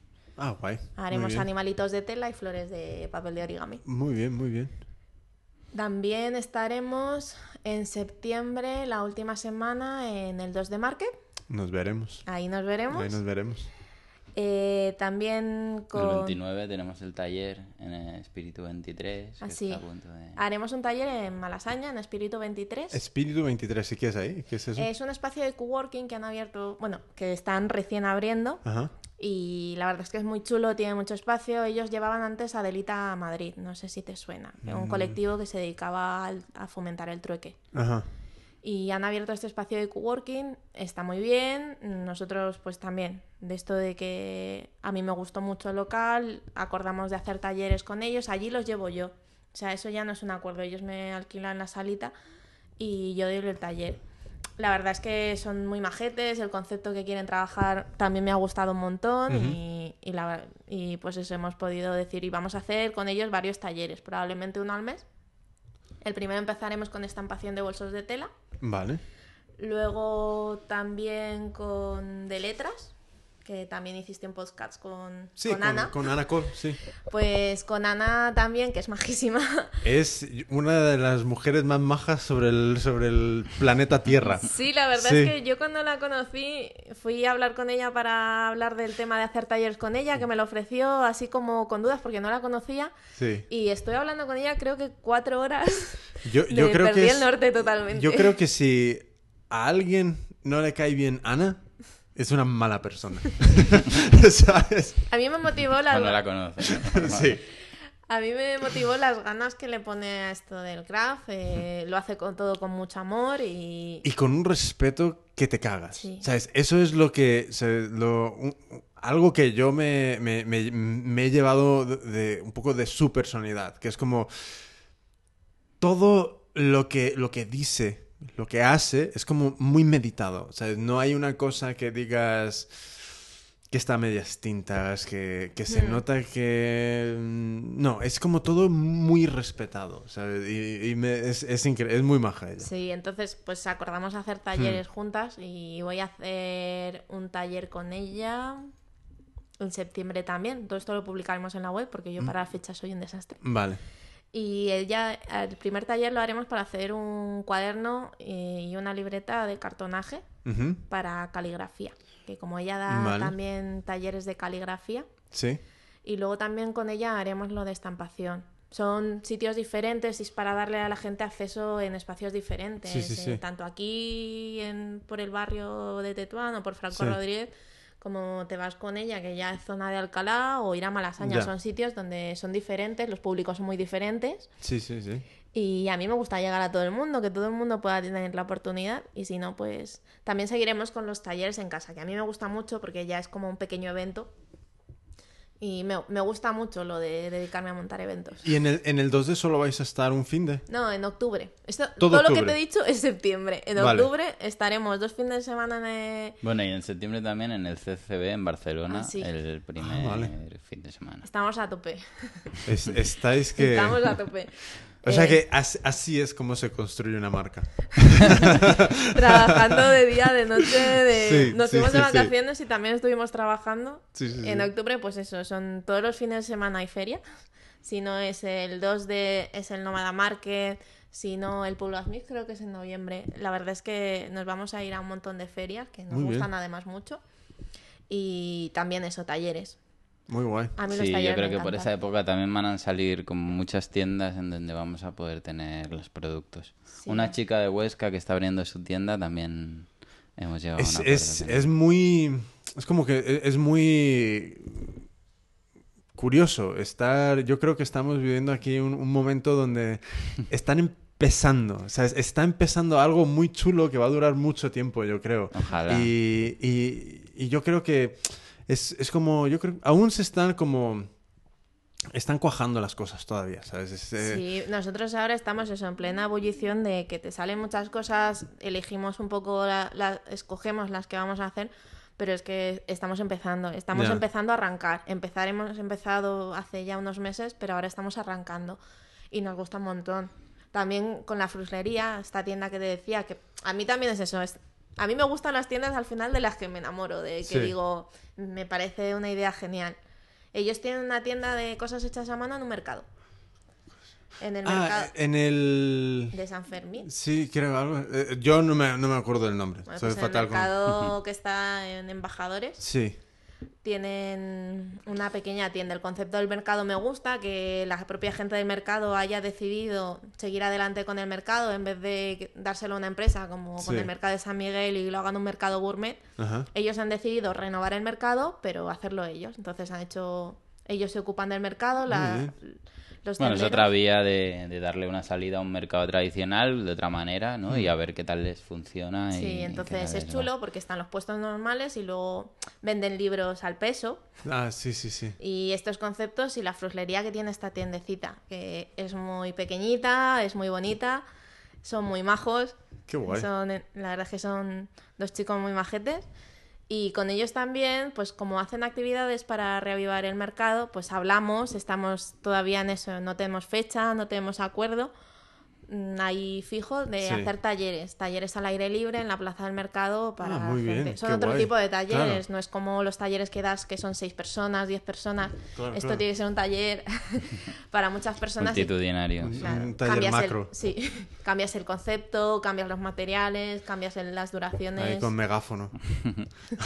Estaría guay hacerlo, hacerlo así, pero Sí, luego estamos también trabajando, yo creo que también por octubre, noviembre saldrá, o intentaremos que salga, en un fanzine, una revistita así colaborativa, donde intentaremos que salga el máximo de, de do it yourself posibles, ¿no? La, la idea es una revista súper sencilla, súper fácil, casi fotocopiada, como muy Sí. directa, pero que te enseñe cómo hacer muchas cosas y que esté conectada siempre con unos enlaces a vídeos, tutoriales Claro. en internet y eso. Pues yo estoy trabajando en, en un foro. Quiero, estoy creando un foro que ya, ya tú, tú ya, ya lo sabes.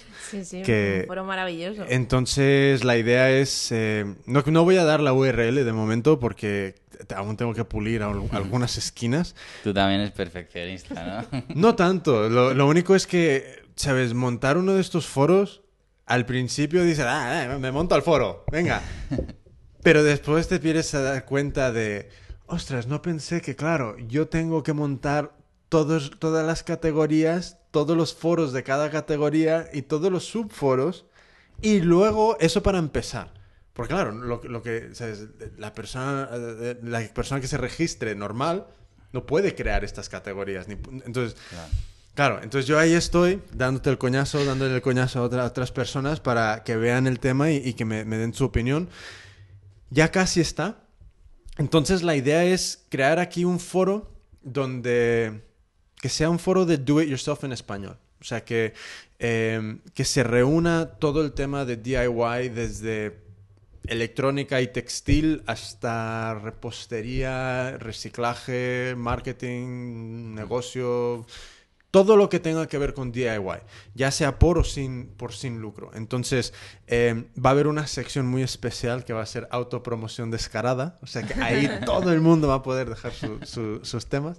Y y es como que llegué a un punto donde, donde vi que Facebook es cojonudo para una marca, pero el problema que tiene es que luego mm, tú no puedes descubrir lo que están hablando en otros sitios, ¿no? ¿Sabes? Entonces las conversaciones son muy aisladas. Como no estés, como no estés encima de, de- estés dentro de todos estos grupos, no te enteras. Entonces, y luego vi que en, en español tampoco había un foro dedicado al DIY. ¿Sabes? Hay un, algunas veces algunos mm, pequeños hilos de conversación en algún foro de, de coches, de maternidad, de, de cosas, pero no había un, un sitio central de DIY. A mí me parece una idea genial. Yo creo que hay que potenciar un poco este tipo de proyectos. Sobre todo eso, si tú te dedicas a potenciar el eso, el hazlo tú mismo, en español hay muy pocas cosas. La Y, verdad es que... y el tema es también que aquí no va a haber publi.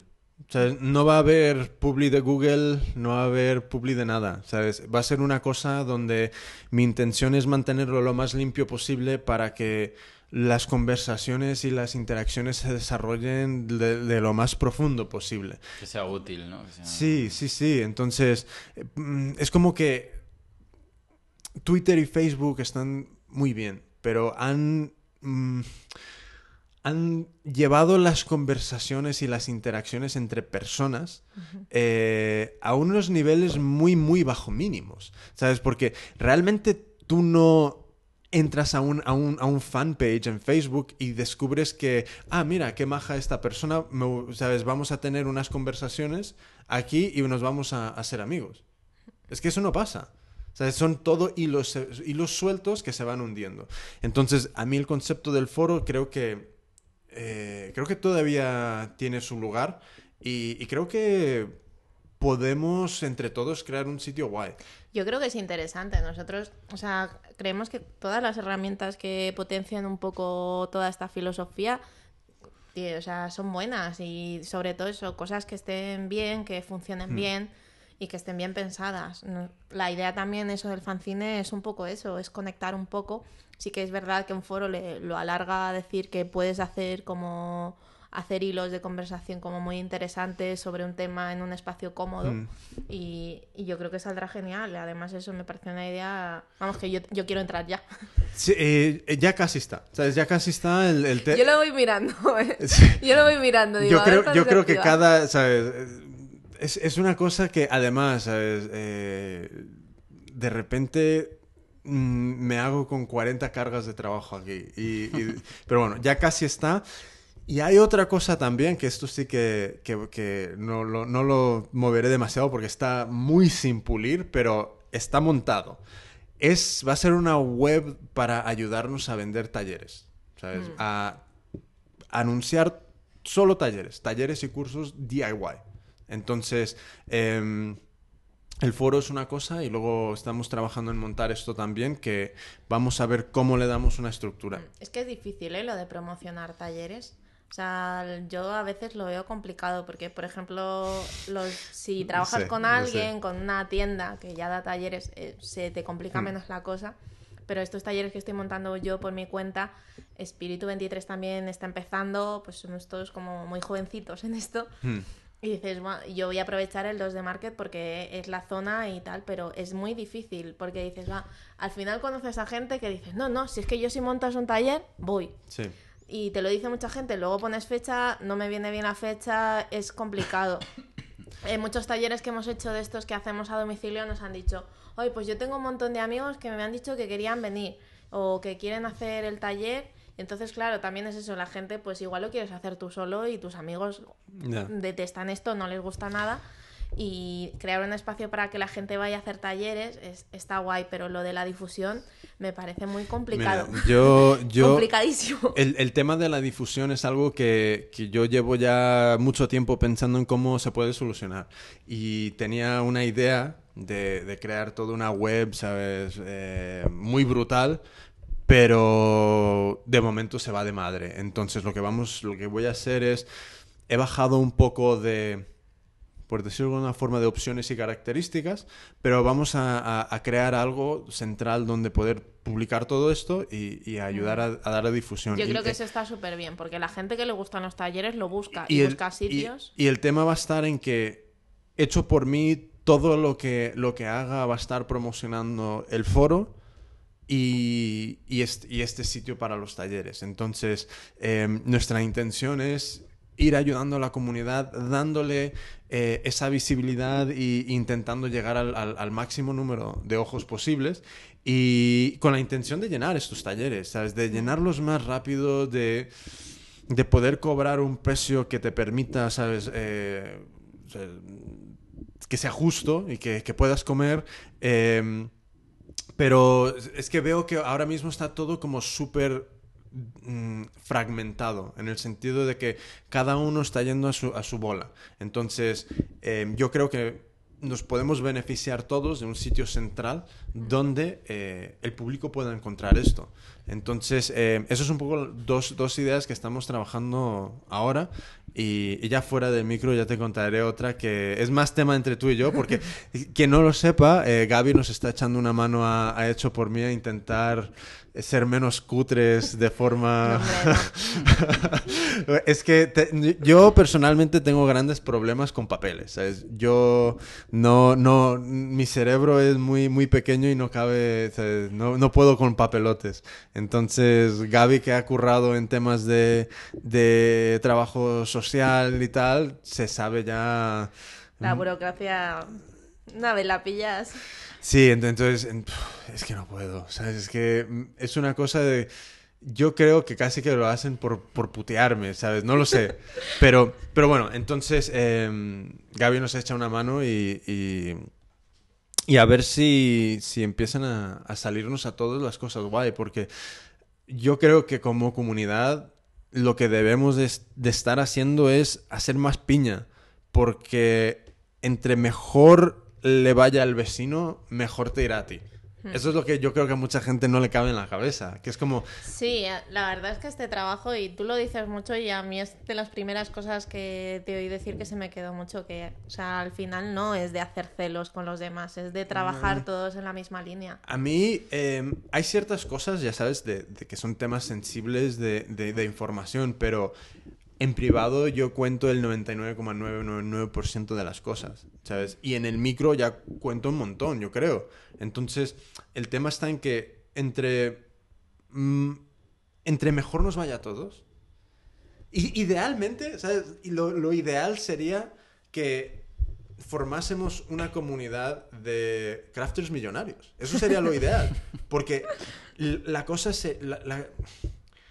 Lo que no podríamos hacer lo que no podríamos hacer, ¿sabes? La, la, las cosas, los locales, los talleres, los productos, los, las, los eventos, los mercados. Lo... Sí, si te apoyas, las cosas son como más fluidas. Es como lo que dices, ¿no? Que a veces vas a que vas a un mercadillo, bueno, vas a una feria y al final le has vendido al del puesto de allá o al amigo y te dice, ah, pues es que mi amigo ha comprado algo aquí al final todos nos llamamos a... O si sí. te pones a alguien que tienes al lado que vende unos productos que son geniales y son también son únicos. Voy a hacer un pequeño paréntesis en esto, que es igual que digo que todos tenemos que hacer piña, eh, yo creo que todos también debemos, y es nuestra obligación, trabajar el diseño.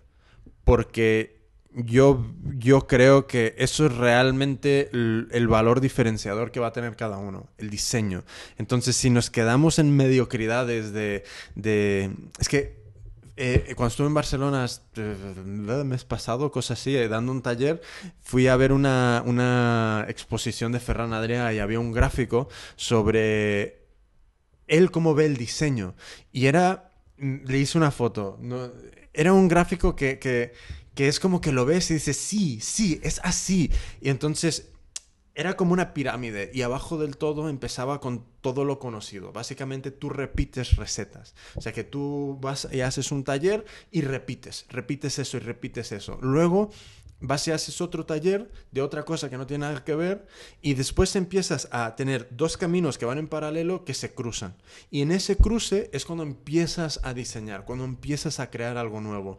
Y esa punta de la pirámide es cuando ya llegas a un punto donde has creado el, el, el mousse de aire con aroma a y crujiente e invisible. Y dices, eso es la vanguardia.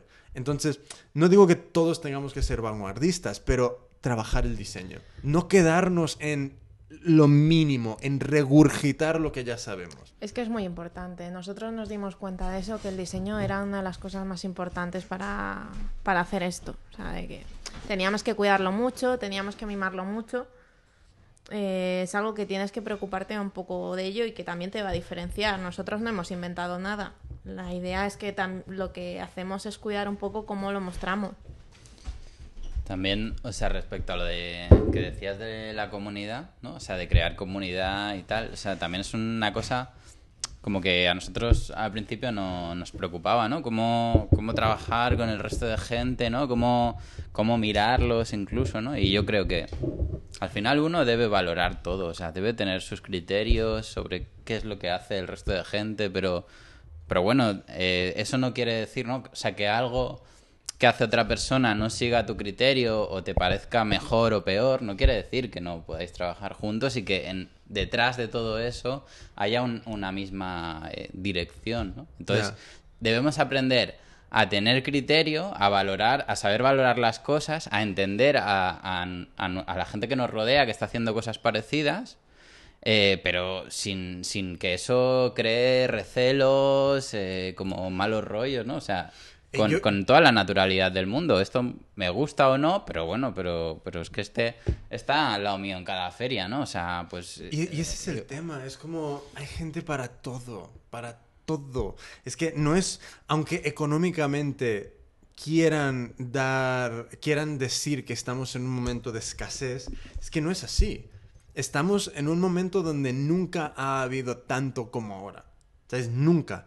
Económicamente Em, y, y, de, de, tema de, recursos. O sea, nunca ha habido tanto. Entonces, ahora mismo, imagínate en, el año 20, cuando alguien quería diseñar, ¿qué recursos tenía? ¿Qué recursos tenía? Tenía a lo mejor algunos libros, poco más. Ahora mismo, ¿sabes? tenemos internet, tenemos, tenemos todos los recursos del mundo. Entonces, a mí lo que, lo que me fastidia es ver eh, personas spameando entradas en el Facebook mm. con sus cosas, con sus enlaces y tal, y, y no haciendo un esfuerzo mm, para intentar no hacer spam, sino para decir, mira, mira el producto, me lo estoy currando y tal. Por ejemplo, em, he abierto el blog. He abierto el blog, de hecho, por mí, para quien quiera publicar en él, pueda publicar. Entonces, eh, no sé si porque es agosto, porque no me he explicado bien o tal, pero ha llegado una solicitud de querer publicar en el blog. Y, es como, lo único que estamos pidiendo es, publica algo original aquí, porque si es original, la persona que lo descubra igualmente quiere saber quién hay detrás de esto. Y puede ir a tu blog, a tu Facebook, etcétera, etcétera. Y así evitas hacer spam.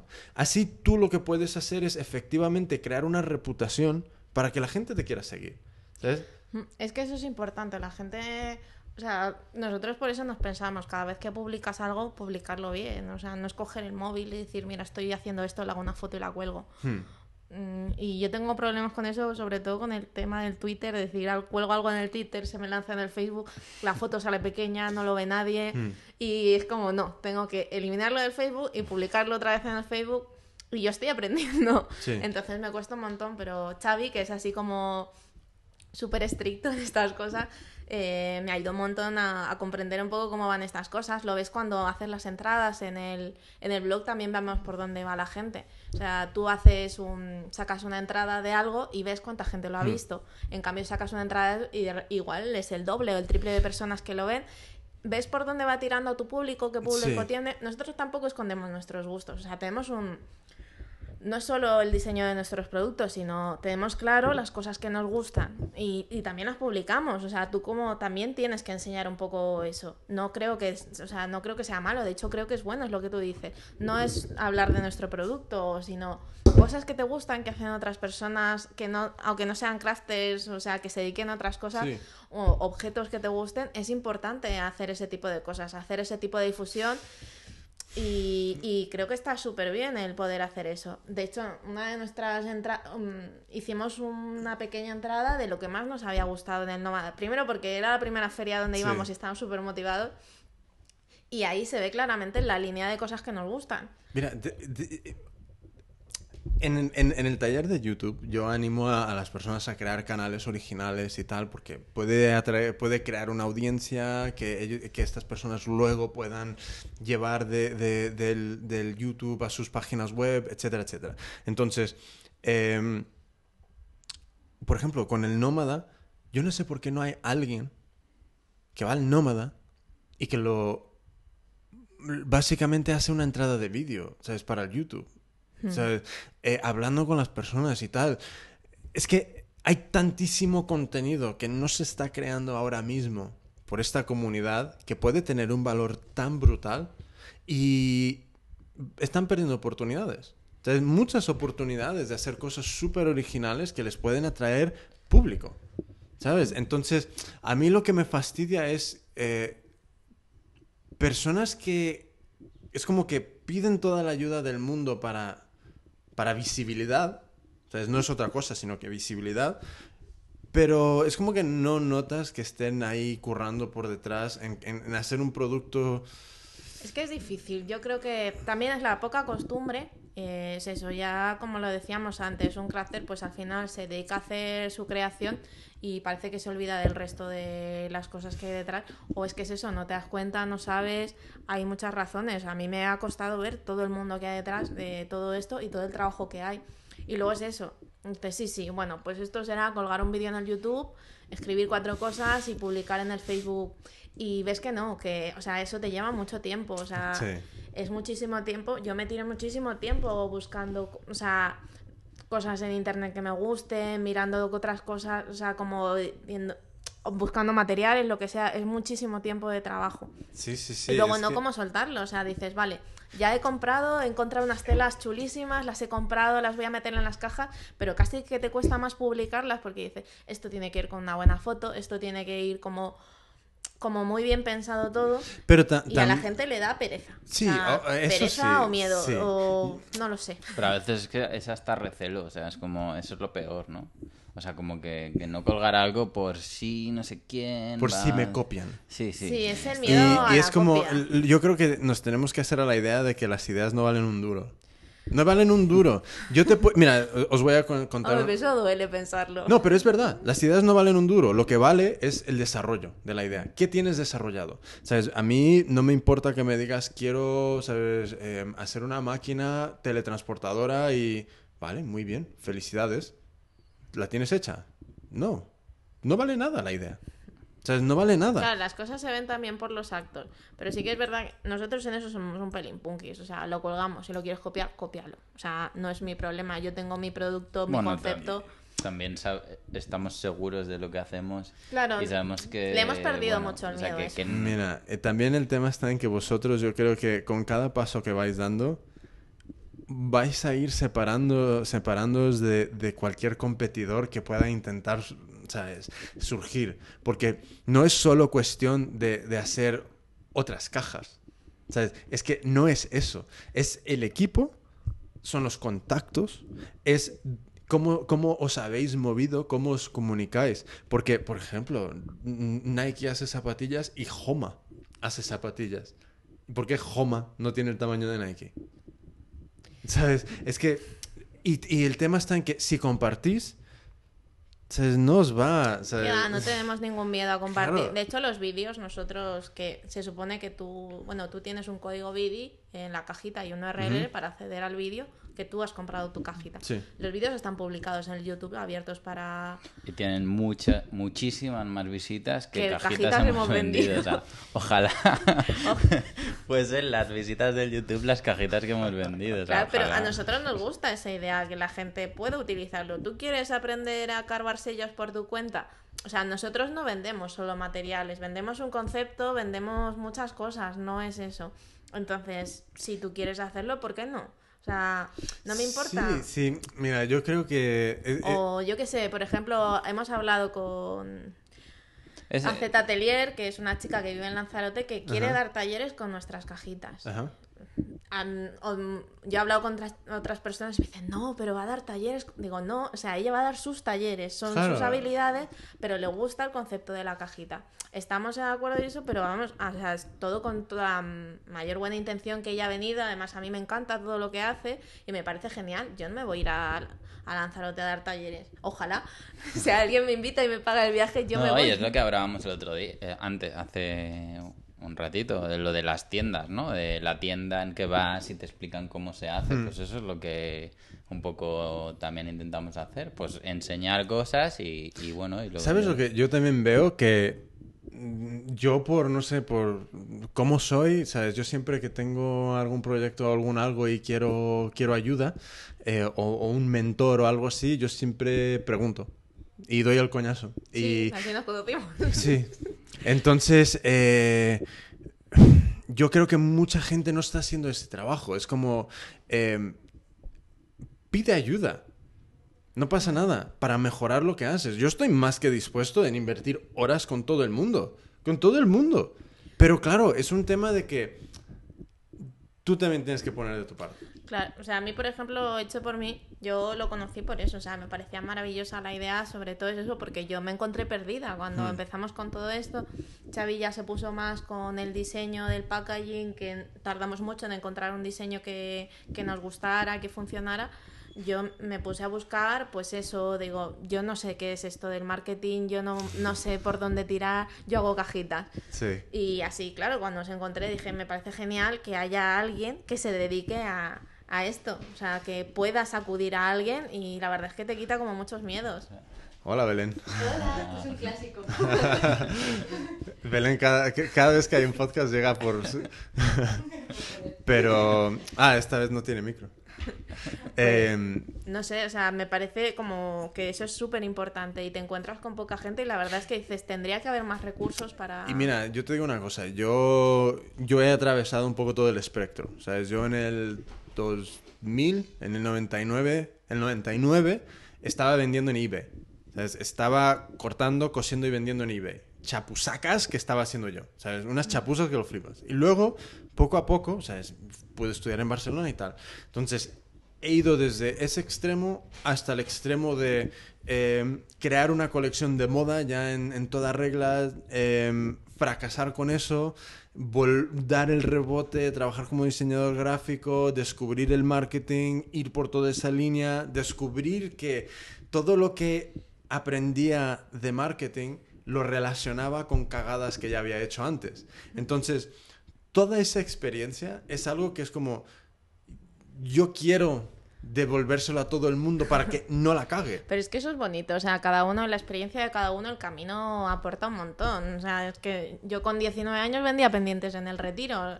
Y es decir, y yo pensaba que esto iba a ser lo mismo. Digo, Sí. me monto mis pendientes en casa, cobro lo que me da la gana, estoy ahí toda la tarde y al final me lo he gastado esa misma tarde o... Y, mira, por ejemplo, nosotros eh, hemos entrado en contacto con la gente de, de, de Madrid Innova y ellos tienen un centro aquí en Alvarado que vamos a empezar a dar talleres gratuitos. El día 21 ya está, ya está full el taller. Perdona, pero voy a dar uno de marketing por la mañana y uno de YouTube por la tarde gratuito. ¿Sabes? 100% gratuito. Entonces, la idea es, muchas veces eh, no hay más remedio que cobrar porque alguien me está cobrando a mí. Por ejemplo, cuando yo fui a Barcelona, eso no fue gratis, entonces yo tenía que cobrar.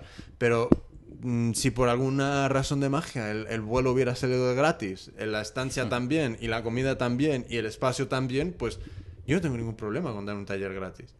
¿Sabes? Porque realmente a mí lo que me importa es de lo que yo he pasado, idealmente a ayudar a, a- a quien esté haciéndolo para tener la- las mayores oportunidades de, de- de- de- del éxito y no, no cagarla. Entonces, joder, ¿sabes? Yo creo que también lo que, lo que hace falta es más personas implicándose en querer hacerlo bien. Sí.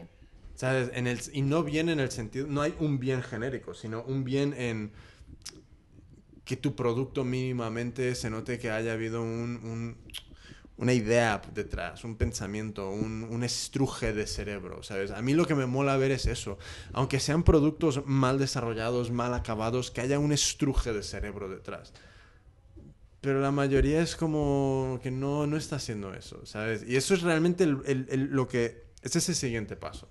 Yo creo que de todas maneras eso, todos, o sea, en general, no nosotros que hemos empezado hace pocos meses, pero todo el tema de como una nueva generación de crafters está surgiendo desde hace poco. No son hace muchos años que realmente hay una comunidad que se puede conocer, que está establecida, que tiene contacto. Internet ha hecho mucho con esto. Mm. Y en España es eso, o sea, es que recordemos que estamos en España. También una cosa, yo, te- yo tengo que apuntar que yo lo que digo es personas que venden lo que hacen. No personas que Ah, lo hacen por ocio y por desarrollo personal, que son dos cosas muy Sí. distintas. Entonces, cuando tú lo haces para vender, ya estás entrando en un acuerdo con un cliente que tú le vas a proporcionar algo de, unas, de unos niveles mínimos en acorde con el precio. Entonces, yo lo que no quiero es que de repente esta comunidad sea un sinónimo de productos de mierda. Porque eso es lo que va a destruir todo. Porque lo único que hace falta es que el 99% haga productos de mierda para que todo se vaya a la mierda. Entonces, una cosa es las personas que lo aprenden por ocio y por disfrute y que no comer y que no lucran con ello, y otra cosa son las personas que sí tienen ánimo de lucro por ello. Entonces, ahí son dos, dos temas muy diferentes. Sí, sí, sí, eso sí. O sea, son cosas muy diferentes, pero al final, o sea, es eso. tien- Hay un concepto que todavía no está muy trabajado. Eso, yo lo que siempre digo, a mí el tema de hacerlo por ocio siempre me ha gustado, pero dar el paso a hacerlo profesionalmente, porque es profesionalmente, Mm. cuesta. Y por eso hay que ser piña. Es que no hay más remedio. Cuando tú, con- o sea, nosotros a eso sí que estamos muy abiertos. Cuando conocemos a alguien que está empezando y tal, yo le digo absolutamente todo lo que sé. Si me piden distribuidores, le paso a mis distribuidores. O sea, en eso no tenemos como muchos tabús y me parece que no hay que tenerlos. O sea, eso es lo que nos referíamos con el recelo. Sí, O sea, sí, sí. Es que, es digo, que yo creo no que... voy a ganar más o menos porque tú utilices una- otros, los mismos materiales, sino ganaremos los dos a utilizar materiales buenos o que tú conozcas una red más. La gente en las ferias se te acerca y te pregunta y se lo cuentas. O te envía mails y se lo cuentas. O sea, no, no es la idea de esconderlo todo. O sea, creo que es bueno que compartamos esas cosas. Mira, el, el, el, el tema es que cualquiera puede casi fabricar cualquier cosa en cualquier momento. Ya no es un tema donde la fabricación sea una, una alquimia. ¿sabes? Ahora mismo, literalmente, si quieres fabricar un coche, están todas las piezas para que vayas y fabriques un coche. Y puedes competir con, con, con cualquier marca. Puedes fabricar un coche. Entonces, ya no es un tema de, de dónde compras lo que haces, cómo lo haces, qué técnica utilizas. Ahora mismo yo creo que el valor diferenciador está por una parte en diseño y por otra parte en cuánto mueves el culo. En cuánto lo mueves. Porque me he metido en otro baile que se llama ideacción.tv eh, y latina de acción.tv y entonces la, la idea ahí es eh, yo estoy haciendo eh, vamos recopilando preguntas de- de- del público y eh, se las, eh, les planteamos esas preguntas a expertos. Entonces, ahora mismo suele estar sobre marketing y tal. El lunes va a estar activa la primera, la primera entrevista, que es con Mónica Tapia Stoker, que es una mujer que se montó una web de aprender inglés y de repente se ha montado ahí un pequeño imperio de clases por inglés por Skype. O sea, es flipante. Entonces, eh, la idea es hablar con estas personas de para responder estas preguntas de la comunidad, pero también saber cómo han conseguido lo que han hecho. Y yo creo que a nosotros nos falta un poco eso.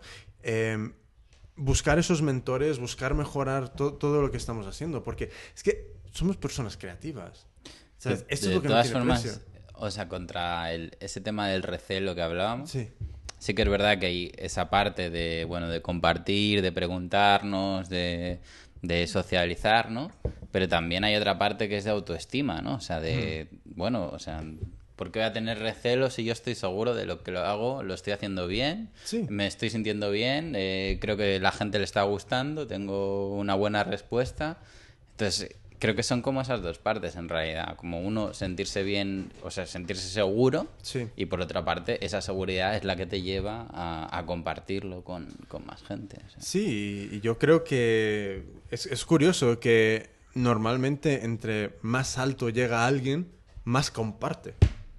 ¿Sabes? Eh, salvo Microsoft, que todo es cerrado, pero en general también, también el Bill Gates comparte lo suyo, ¿sabes? Por ejemplo, Microsoft creo que tiene una división que se dedica a- al, al tema del software libre y abierto. Eh, mucho software libre y abierto se hace con Microsoft. O sea que es un tema que n- yo creo que son inseguridades lo que nos lleva a tener a querer no no no vayan a ver lo que hago porque esta es mi idea. Entonces, no, es que no funciona así. O sea, es que seguramente tu idea ya la ha tenido un montón Es de que es gente. lo que decíamos, nosotros inventar no hemos inventado nada como así, o sea, no hemos inventado la encuadernación ni el carvado de sellos, hay gente que hace cosas maravillosas. Es Lo que es eso, eso es otro, es trabajar el concepto Mira, y es- nuestro producto.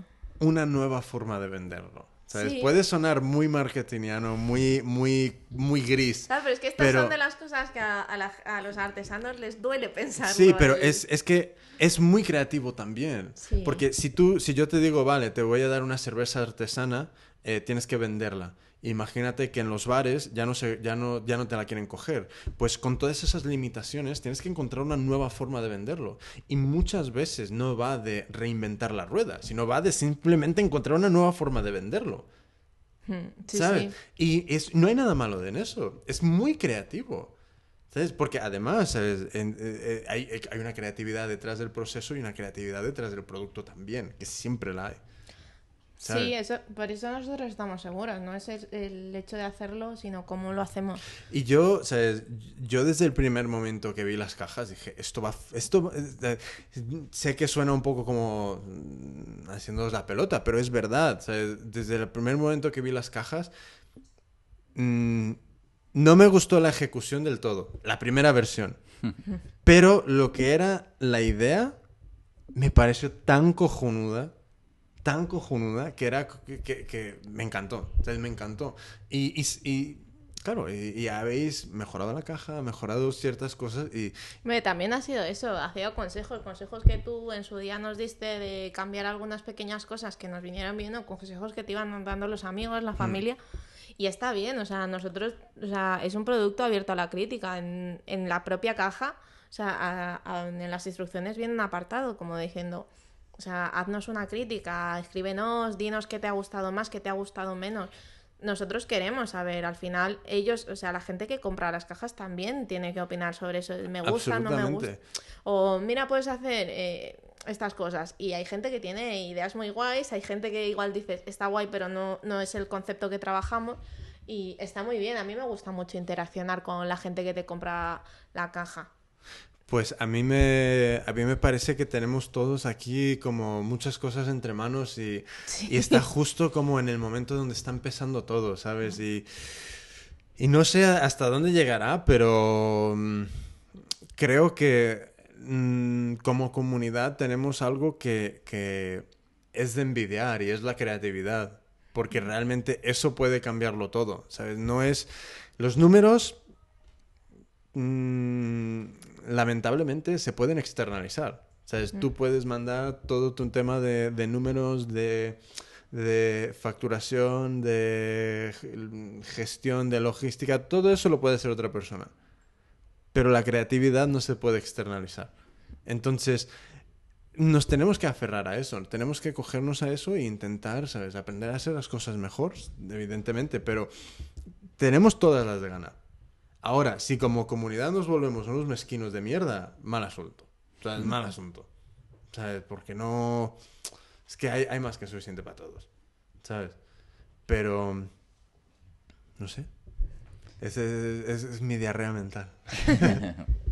pues nada, que mm, yo creo que aquí podemos poner un punto y final. Sí. Y estaría guay igualmente a finales de octubre, ¿sabes? Volver a organizarnos otro podcast juntos y ver cómo, cómo ha ido el septiembre y octubre. Y... A ver, a ver. Sí, porque a mí también me interesa darle una continuidad a los podcasts con, con, con las, las personas que van pasando por aquí. Nosotros porque- encantados. Porque, Sí, ¿sabes también qué pasa? Es agradable hacerlo así. Sí, yo, a mí, para mí es súper divertido. Entonces, la, la idea es, hacemos este primero donde, ¿sabes? Nos conocemos, os conocen, pero ya luego los siguientes también es entrar en otros temas, ¿sabes? Y Igualmente hemos entrado en otros temas ahora, pero... pero luego eh, que, se, os- que se nos vaya conociendo como la- las personas que hay detrás de, de cada cosa. ¿Sabes? Eso es realmente lo, lo chulo que me mola de este podcast, porque ¿sabes? Puedes, puedes intentar mantener el tipo en una entrevista de cinco minutos, pero en, en una hora y 48 ¿sabes? Es más difícil. es muy complicado. Debe el plumero. Sí, sí, sí, sí, sí. Pues, pues nada, últimas palabras. Nada, muchas gracias eh, por la entrevista. Nos lo hemos pasado muy bien. Yo, por lo menos, me lo he pasado muy bien. No es una entrevista, que no es una entrevista. no. Es un podcast. Vamos, estamos aquí de cháchara. Esta reunión, Eh, la cerveza sí. y la Coca-Cola han ido muy bien. em, eh, blog, web. Sí, bueno, fabricatexturas.com. En Facebook igual. eh, y luego en Twitter, F de texturas. F, De texturas. F de texturas, vale. Em, próximos eventos ya... Bueno, todo esto igualmente lo publicamos en... en Sí, todo lo publicamos en el blog. Somos bastante constantes con Vale. eso. Eh, Sí, yo creo que vamos a sacar un calendario así bien hecho, como Mm. con todo. Vamos mejorando poco a poco. También cuando tienes dos eventos, un calendario no lo sacas. Ahora que tienes muchos más. Pones un calendario con dos días. Es que es muy triste. Cuando tienes tantos, te lo vas lunes, pensando. lunes 6, miércoles 23. Ese es nuestro calendario, dos días. Claro, claro. O sea, es que todo esto vas creciendo cuando, o sea, vas mejorando también cuando vas creciendo. Sí, sí, y sí. nosotros estamos en pleno crecimiento ahora mismo. Y nada, nosotros estamos abiertos a cualquier sugerencia, cualquier pregunta. También somos muy constantes con eso, porque hacemos asistencia técnica de las cajitas vía mail. Muy bien. O sea, yo vivo pegada directamente a- al Gmail. Y me gusta, de hecho Sí, me sí. gusta. Entonces, a menos que nos vayamos a un sitio que no haya cobertura, que no suele pasar, respondemos enseguida y am, vamos, que nos encanta que la gente nos diga cosas que le gusten o que no le gusten. También eh, las marcas donde estáis vendiendo vuestras cajas, una vez más. Pues a ver, en las que estamos vendiendo ya. Sí. Eh, la Fruslería en Madrid, ¿Sí? en el mercado de San Fermín, en Barcelona Tuppercraft y el bigote de señor Smith. Eh, la tienda de Huesca no os la podemos decir todavía porque Está no, abierta todavía. no está abierta. Próximamente. Y los acuerdos os los iremos diciendo, pero en Vale. principio tiendas en Barcelona, en Madrid va a haber de sobra y a ver cómo se da Bilbao. Genial. Pues de todas formas, la tienda online funciona perfectamente. O sea que... Es una tienda maravillosa, la tienda online. Vale. Atendemos enseguida, las cajitas se envían al momento. Y, y nada, también vendemos en Etsy, Vale. Artesanio y Y ya está. ya está. Pues muy bien, pues muchísimas gracias por, por venir y de nuevo, me repito, como el ajo, dejar comentarios sobre el podcast en iTunes porque eso nos ayuda a, a salir más alto en los rankings y por defecto mucha más gente tiene la posibilidad de descubrirnos y si nos descubre a nosotros, si descubren este podcast, descubren nuestros invitados, descubren nuestra comunidad, descubren nuestras filosofías éticas, nuestros ánimos de cambiar el mundo y cómo se hacen las cosas. Entonces, mira todo lo que puedes hacer dejando un sencillo comentario y una reseña. Pues nada, eh, ir a iTunes ahora mismo y dejarlo. Y yo soy Jimmy Flores, estamos con Gabriela, Xavi, eh, mi gato Chichos, la gata la chicha, Belén está tirada en el sofá y hasta la próxima. Chao, chao. Chao.